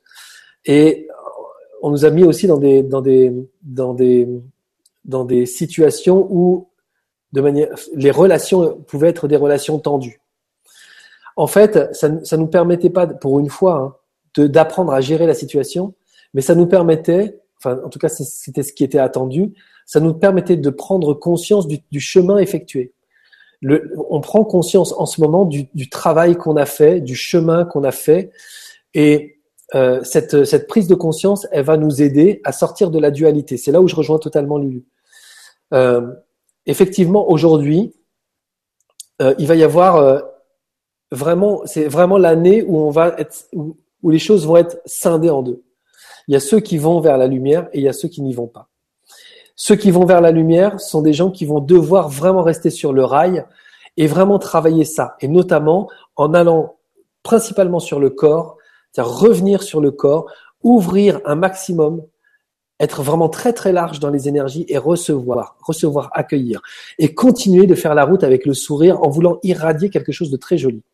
Ceux qui vont être dans, qui vont qui vont qui vont commencer à fermer, et qui vont être, euh, on va dire, dans, dans, dans quelque chose de plus sombre, ceux-là vont vraiment chier. En 2016, euh, ça va être, ça va être compliqué parce que, euh, parce que les énergies vont les emmener à l'ouverture et comme ils sont pas dans l'ouverture, ils vont être encore plus dans, voilà, ça va fighter pour eux. Donc si ça fight pour eux, ça va aussi fighter pour, pour nous, puisqu'en fait, ce sont des gens qui, qui, qui imaginent que l'ennemi, il est dehors. Voilà. Nous, on a compris que l'ennemi n'était pas dehors. Donc notre idée, notre idée, c'est marrant.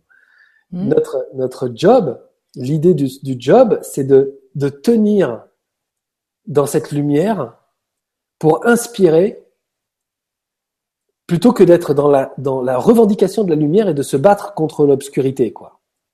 Mais l'obscur va être très obscur. Ça c'est clair quoi, l'obscur va être très obscur. Mais voilà, derrière ça, j'entends mais ah, parce que c'est toujours hmm. ça. Dès que je dis l'obscur, euh, est, très obscur, mais le lumineux est très lumineux. Hmm. Toujours. Donc ça va, c'est comme si vraiment, ça, pour le coup, ça va vraiment scinder les choses. Après, il faut, faut s'attendre à ce que euh, il y ait d'autres événements comme on les a, comme on en a vécu, euh, ou en tout cas un climat de tension qui est très proche de ça. Moi, j'ai pas d'informations sur les sur les événements à venir. Je sais qu'à un moment ça va claquer, ça va claquer sévère, mais le truc c'est de toujours être incarner ça. C'est-à-dire que si on commence à retourner dans la dualité, dès qu'il se passe quelque chose en disant il y a des gentils, il y a des méchants, on nous ment, on nous raconte des conneries, tout ça, il faut sortir ça de sa vie et pas rester dans cette analyse ou dans ces comparaisons, mais vraiment dire ok très bien, au regard de ça, qu'est-ce que je veux incarner? Au regard de, cette de, de, de, ce qui se fait de joli, qu'est-ce que je veux incarner? Au regard de ce qui se fait de, pas joli, qu'est-ce que je veux incarner? Et c'est tout le temps comme ça, ça va nous renvoyer à nous tout le temps. Et on va être tout le temps en train de, de, créer ce choix et de, de l'assumer de plus en plus. Et honnêtement, euh, ça risque d'être très très intéressant. Une aventure, ouais. Ouais. Ok, merci Laurent. Euh, merci Laurent. Euh, là, je fais remonter la Laurent, je t'adore de Philippe Powells qui est avec nous depuis le début, qui était en premier. Il y avait même un message. Bonjour, bonjour Philippe, et euh, ravi euh, que tu sois là euh, si souvent avec nous. Merci d'ailleurs. Et, et puis voilà, Baptiste, tu vois, te précise qu'il avait 19 ans, l'hôpital obligatoire surtout à mon âge, où personne ne parlait spirituel.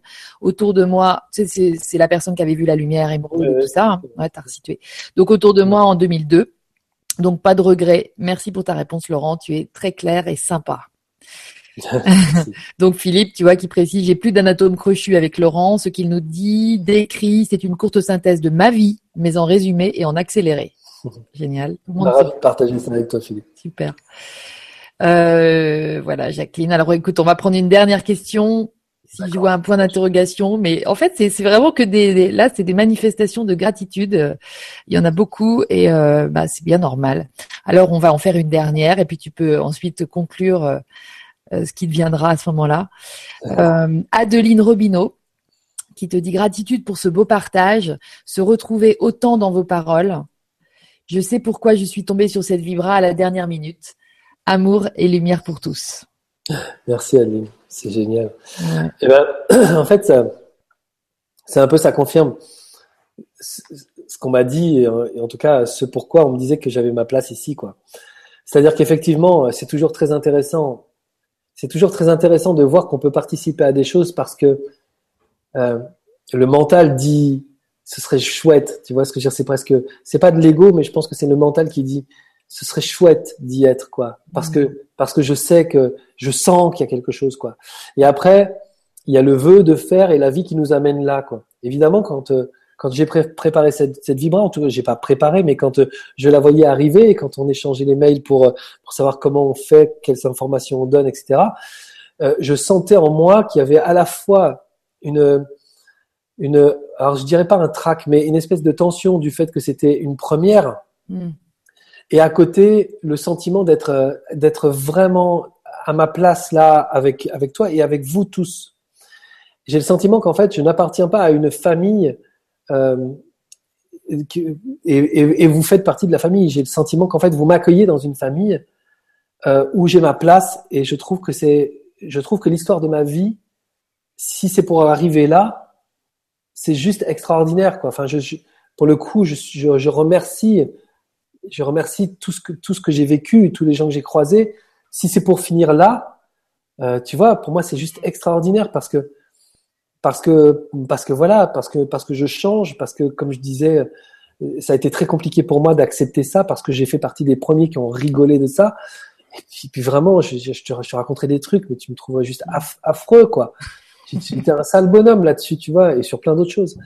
Et, et là, aujourd'hui, je découvre ça et, et je, je, le, je l'ai pris dans la gueule et je le vis et je suis heureux de, de voir que bah, bah, que vous me foutez pas la porte quoi tout simplement quoi et, ah j'adore j'adore l'idée et, j'adore qu'il y ait des messages de gratitude mmh.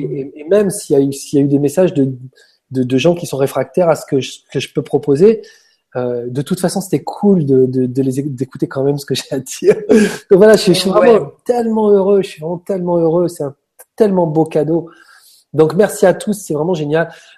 J'ai envie de dire en fait, vraiment, il faut que vous ayez confiance parce que si vous êtes là et si vous regardez cette vibra, c'est que c'est que vous êtes en, vous êtes en connexion, que vous n'avez pas passé votre soirée à faire euh, autre chose. Je, je, dis ça tout le temps les interviews, mais mais je trouve que c'est tellement la vérité quoi. Le, il y a 50% du, du chemin qui est fait simplement parce que on va chercher l'information. C'est tout. Il personne qui regarde cette vibra avec une carabine sur la, sur la tête en disant écoute, écoute ce qu'il a à dire. Tout le monde a choisi d'être là et ça veut dire que vous avez déjà fait 50% du boulot et que le reste, c'est juste de l'expérimentation dans le même sens. Continuez d'expérimenter ça dans le même sens et accepter justement tous les possibles. Accepter tout ce qui va venir, qui va être agréable, qui va pas être agréable, mais qui va vous permettre de revenir au contact avec vous et de, de, de trouver la personne géniale que vous êtes parce que vous êtes forcément quelqu'un de génial, mais même le, le, le, le pire enfoiré là qui, qui, qui serait quelque mmh. part dans l'ombre euh, en train de fomenter un coup, celui-là, c'est aussi quelqu'un de génial potentiellement, tu vois. Mm, mm. Et donc, et donc voilà, c'est faire faire vivre ça en, en, faisant vivre une espèce de voilà de geyser à l'intérieur là qui monte et puis qui dit voilà mm. qui dit on a c'est ça s'arrête jamais et puis on et puis ça déborde et puis si ça peut envahir le monde c'est tant mieux. Donc merci. Alors voilà merci à tous pour votre accueil. C'est juste juste le mec le plus heureux du monde là. Et la deuxième chose c'est vraiment ayez confiance dans dans qui vous êtes. Parce que si vous êtes là c'est c'est c'est c'est que c'est que c'est que voilà quoi, c'est que c'est que c'est pas pour rien et, que c'est génial et, et, welcome quoi. Merci. Merci Laurent pour cette belle soirée de fraternité et d'amour et de lumière. C'est ça que tu nous as emmené d'une manière naturelle. Avec grand plaisir. Hmm, je pense qu'il y a tellement de gens que enfin, que, que tu vas aussi, parce que bonjour à tous ceux qui vont nous regarder en différé, je pense qu'il y en aura beaucoup. Et euh, franchement, euh, montrer cette vidéo à, à ces personnes qui vous entourent et qui sont peut-être un peu hésitants, parce que voilà, c'est là, c'est, tu, tu nous aides à monter euh, quelques marches là, et puis c'est, merci pour cet exemple et l'inspiration. Ouais, tant mieux. Et, et j'ai réservé dans mon agenda les dates du mois de mai là. Oui, ah oui, tu seras avec nous en plus. Ouais, je serai avec vous Donc vraiment, euh, voilà, je dis à tous les gens qui, euh, qui, qui, qui, écoutent, si vous voulez, en plus que ça se confirme par une rencontre et par des échanges. Euh, putain, je serai là pendant trois jours, je vais me régaler. Il me tarde, il me tarde, ça va être génial. Merci beaucoup Lydie. Excellent, merci Laurent, merci. Merci à tous. Merci beaucoup. Et puis on embrasse aussi euh, Luc Marie, ton ouais, jumeau là, ton jumeau dans cette vie, on dirait. Et puis euh, aussi Asia, parce que moi Asia, j'ai fait la formation avec Marcel de la Faille en même temps qu'elle, donc je la, je la, reconnais. Ah oui, et je l'embrasse et j'aimerais bien la rencontrer aussi un jour, donc euh, voilà. C'est incroyable tous ces croisements. Marcel, j'espère qu'elle viendra aussi faire une petite vidéo. C'est quoi Je l'ai croisé Marcel dimanche. Elle est oh. encore plus posée et, immense qu'avant. Enfin, ah, elle, a encore nettoyé des trucs. C'est, elle est hallucinante. C'est génial. Rencontrer des gens comme ça, c'est, magnifique. C'est magnifique. Mm. Merci la vie. Exactement. Merci la vie. Merci Laurent. Je t'embrasse. Bonsoir à tous et merci beaucoup. On se retrouve en février et le thème ce sera les médias. Ah. Un médium, des médias. Donc, merci Laurent. À bientôt tout le monde. À bientôt. Merci pour la super soirée. Ciao. Ciao.